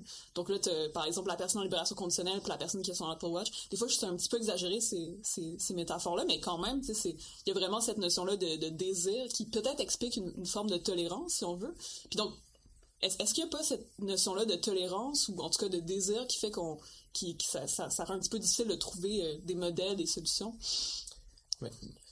Oui, évidemment, cet échange. C'est vrai que parler de Big Brother, c'est pas un bon exemple. C'est la différence entre en fait le, le, le, la, société de contrôle et la société de discipline qu'on va appeler. C'est-à-dire que là, c'est ça. C'est des, des, trucs comme le social credit, ça fait en sorte que les gens s'autodisciplinent à avoir certains comportements pour avoir certaines récompenses, hein, en disant ça comme ça. Ouais, c'est ça, en échange. Donc. C'est les gens qui vont s'autodiscipliner entre eux, se surveiller entre eux également. Euh, et euh, agir d'une certaine façon quand ils sont présents sur Internet. Euh, bon, euh, donc, c'est c'est de l'autodiscipline, c'est pas du contrôle d'un gouvernement omniscient comme on, l'aurait vu mm-hmm. dans Big Brother. Et, et effectivement, on va jouer sur que... On, tu as certains avantages quand tu utilises ces applications-là, évidemment, mais ça se transforme rapidement. Ces, ces avantages comme qui, peuvent, qui peuvent être contractuels ou comme tu acceptes, par exemple, d'utiliser l'application-là et tu sais que tes données sont utilisées en échange, mais c'est pas grave parce que ça bon, ça, ça t'apporte, euh, ça t'apporte beaucoup de choses. Euh, rapidement, ça, ça devient des normes, ça devient, euh, ça devient partagé par tellement de gens que c'est impossible à dépasser. Tu sais, que c'est l'utilisation d'un téléphone cellulaire le plus le plus classique. Tu sais, euh, tu veux pas être surveillé par ton téléphone cellulaire, ben t'as juste à pas en avoir. C'est pas aussi simple que ça. Tu sais, et c'est, c'est comme ça avec plein plein d'applications qui s'installent, qui, qui sont au début qui sont pas obligatoires, qui sont au début, euh, qui sont c'est subjectivement individuel, et puis après ça, ça devient tellement normalisé, ça devient essentiel, et ces entreprises ont capitalisé là-dessus. Mm-hmm. euh, le, un des bons exemples également, c'est la relation qu'a par exemple Facebook avec des entreprises médiatiques qui sont euh, Facebook qui bouffe tous les revenus publicitaires, mais en même temps les entreprises euh, médiatiques qui, sont leurs concurrents n'ont pas le choix d'utiliser Facebook pour euh, pour diffuser leur leur contenu. Donc toute cette relation là devient une relation de de dépendance. Hein. C'est plus seulement j'ai des choses en échange donc j'accepte. Il y a une dépendance qui s'installe. Et puis il y a une grande égalité aussi dans les moyens. évidemment, une personne individuelle a beaucoup plus de conséquences à faire le choix de ne pas être connecté à rien que cette que, que les GAFA l'ont à ça doit quand même en place ces conditions-là. Et, c'est pour ça que le paradigme du consentement est si dangereux finalement, mm-hmm. parce ben oui, que euh, oui, parce que finalement, c'est ça, les gens n'ont pas vraiment le choix de consentir s'ils veulent véritablement utiliser les outils euh, contemporains. Euh, mais on leur fait croire qu'ils font un choix libre, ils consentent librement. Mm-hmm. Euh, et c'est là que, on a un cadre juridique complètement en décalage par rapport à la, euh, réalité. Et, c'est pour ça que moi, je suis ceux qui pensent qu'il faut arrêter de, porter au nu le système de protection des données personnelles qu'on connaît actuellement. C'est le pire piège actuellement parce que ça nous donne l'impression que l'on est protégé, parce que euh, on consent, alors qu'en fait, comme ça, comme ça vient de, comme tu viens de le dire, euh, il n'y en a pas de véritable consentement. dire, mm-hmm. aujourd'hui, il n'y a, pas un, être humain qui peut vivre euh, sans les différents outils connectés auxquels on pense. Et, donc, parler de consentement là-dedans, c'est c'est le pervertir. Et, donc, c'est ça qui est, qui, est, piégé parce que euh, on, on, invoque une valeur extrêmement rattachée à la liberté de l'individu, mm-hmm. euh, finalement pour le pour, littéralement le cadenasser. Oui, oui c'est exactement ça. Puis juste pour rebondir en, en, finissant, j'imagine. je, si on veut faire fi, si, je veux continuer d'être connecté, procéder, parler avec mes étudiants, étudiants, tout ça, et sans être dans le giron de la GAFAM, j'ai des gros efforts à faire. Euh, si j'ai pas de connaissances techniques, si je pas capable de bidouiller un peu les logiciels, il y a des solutions logiciels libres, il y a plein d'options, mais, elles sont moins accessibles, moins efficaces. Euh, il faut que je sois prête à me mettre un peu les mains dans le cambouis, là, je fais une métaphore, mais euh, et, donc c'est pas vrai que c'est tout, c'est pas vrai que ce sont de vraies solutions accessibles à la masse en ce moment, c'est faux. Donc donc, il faut plutôt, je pense, repenser notre cadre de liberté et, nos protections collectives par rapport à cet horizon de bien commun face à ces géants de l'Internet. Je pense que c'est là où il faut agir. Il y a un enjeu de ressources. Mm-hmm. Ce que j'essaie un petit peu de faire comme dialoguer les regards juridiques, sens social. Est-ce que le droit, c'est une sens sociale? On sait pas, mais ça, c'est une autre question. Mais euh, j'ai l'impression qu'on... Belle grande question. C'est ça. On, parle beaucoup en termes de, de métaphore spatiale lorsqu'on pense à Internet. Puis est-ce que le fait de c'est comme si on, on pensait euh, encore un monde en ligne distinct du monde réel. Mm-hmm. Puis des fois, est-ce que ça nous freine un petit peu dans notre compréhension juridique, sociale du problème? Donc, le fait que nos activités en ligne soient de plus en plus ancrées dans le reste de nos activités quotidiennes, ben, ça fait que c'est de plus en plus, de plus en plus difficile de séparer les deux. Puis est-ce qu'il n'y a pas aussi un problème là au niveau de sais comment comment penser, comment légiférer, tout ça. Mm-hmm. Ben, moi j'ai un, un, de mes chevaux de bataille avec mes étudiants et étudiantes, c'est l'abandon, la mise au record du virtuel puis du cyber, le, mm-hmm. la cyber-violence, le mm-hmm. cyberespace. Ce sont des, des concepts qui ont contribué à notre imaginaire déterritorialisé de l'internet. Euh, alors qu'internet à la base c'est des fils puis des, des pylônes. Je veux dire, bon, je caricature un peu, mais il y a du physique là-dedans. Il y a des, des, des méga fermes de serveurs où nos données sont physiquement archivées. Donc, c'est territorial. Et puis, quand on parle de virtuel, on a l'impression que ça veut dire pas vrai, faux, dégradé par rapport à la réalité, alors que pas du tout. Euh, le harcèlement en ligne, c'est aussi violent, même parfois plus que du, harcèlement hors ligne. Mm-hmm. euh, la violence, même chose, en ligne, hors ligne. Je veux dire, pour moi, c'est le prolongement des mêmes phénomènes. Et il faut cesser de dire cyber machin, il faut cesser de dire virtuel. Je pense que ça contribue à cette fausse perception-là. C'est, euh, effectivement, c'est, on, c'est comme si c'était un autre monde, même euh, sur, à, tous les plans, puis on le trouve euh, sur Internet, probablement le, le, plus puissant et le plus grand oligopole économique probablement de l'histoire économique moderne ou de l'histoire en entier puis mm. c'est comme si on n'arrivait pas à vraiment agir dessus on ne paye pas de taxes on sait pas trop quoi faire avec ça c'est, ça, ça semble genre être un autre monde sur lequel on n'a pas d'emprise effectivement, il faut éliminer, il faut éliminer cette distinction-là. C'est euh, une, des, ben, une des premières étapes, en fait, pour avoir des solutions concrètes.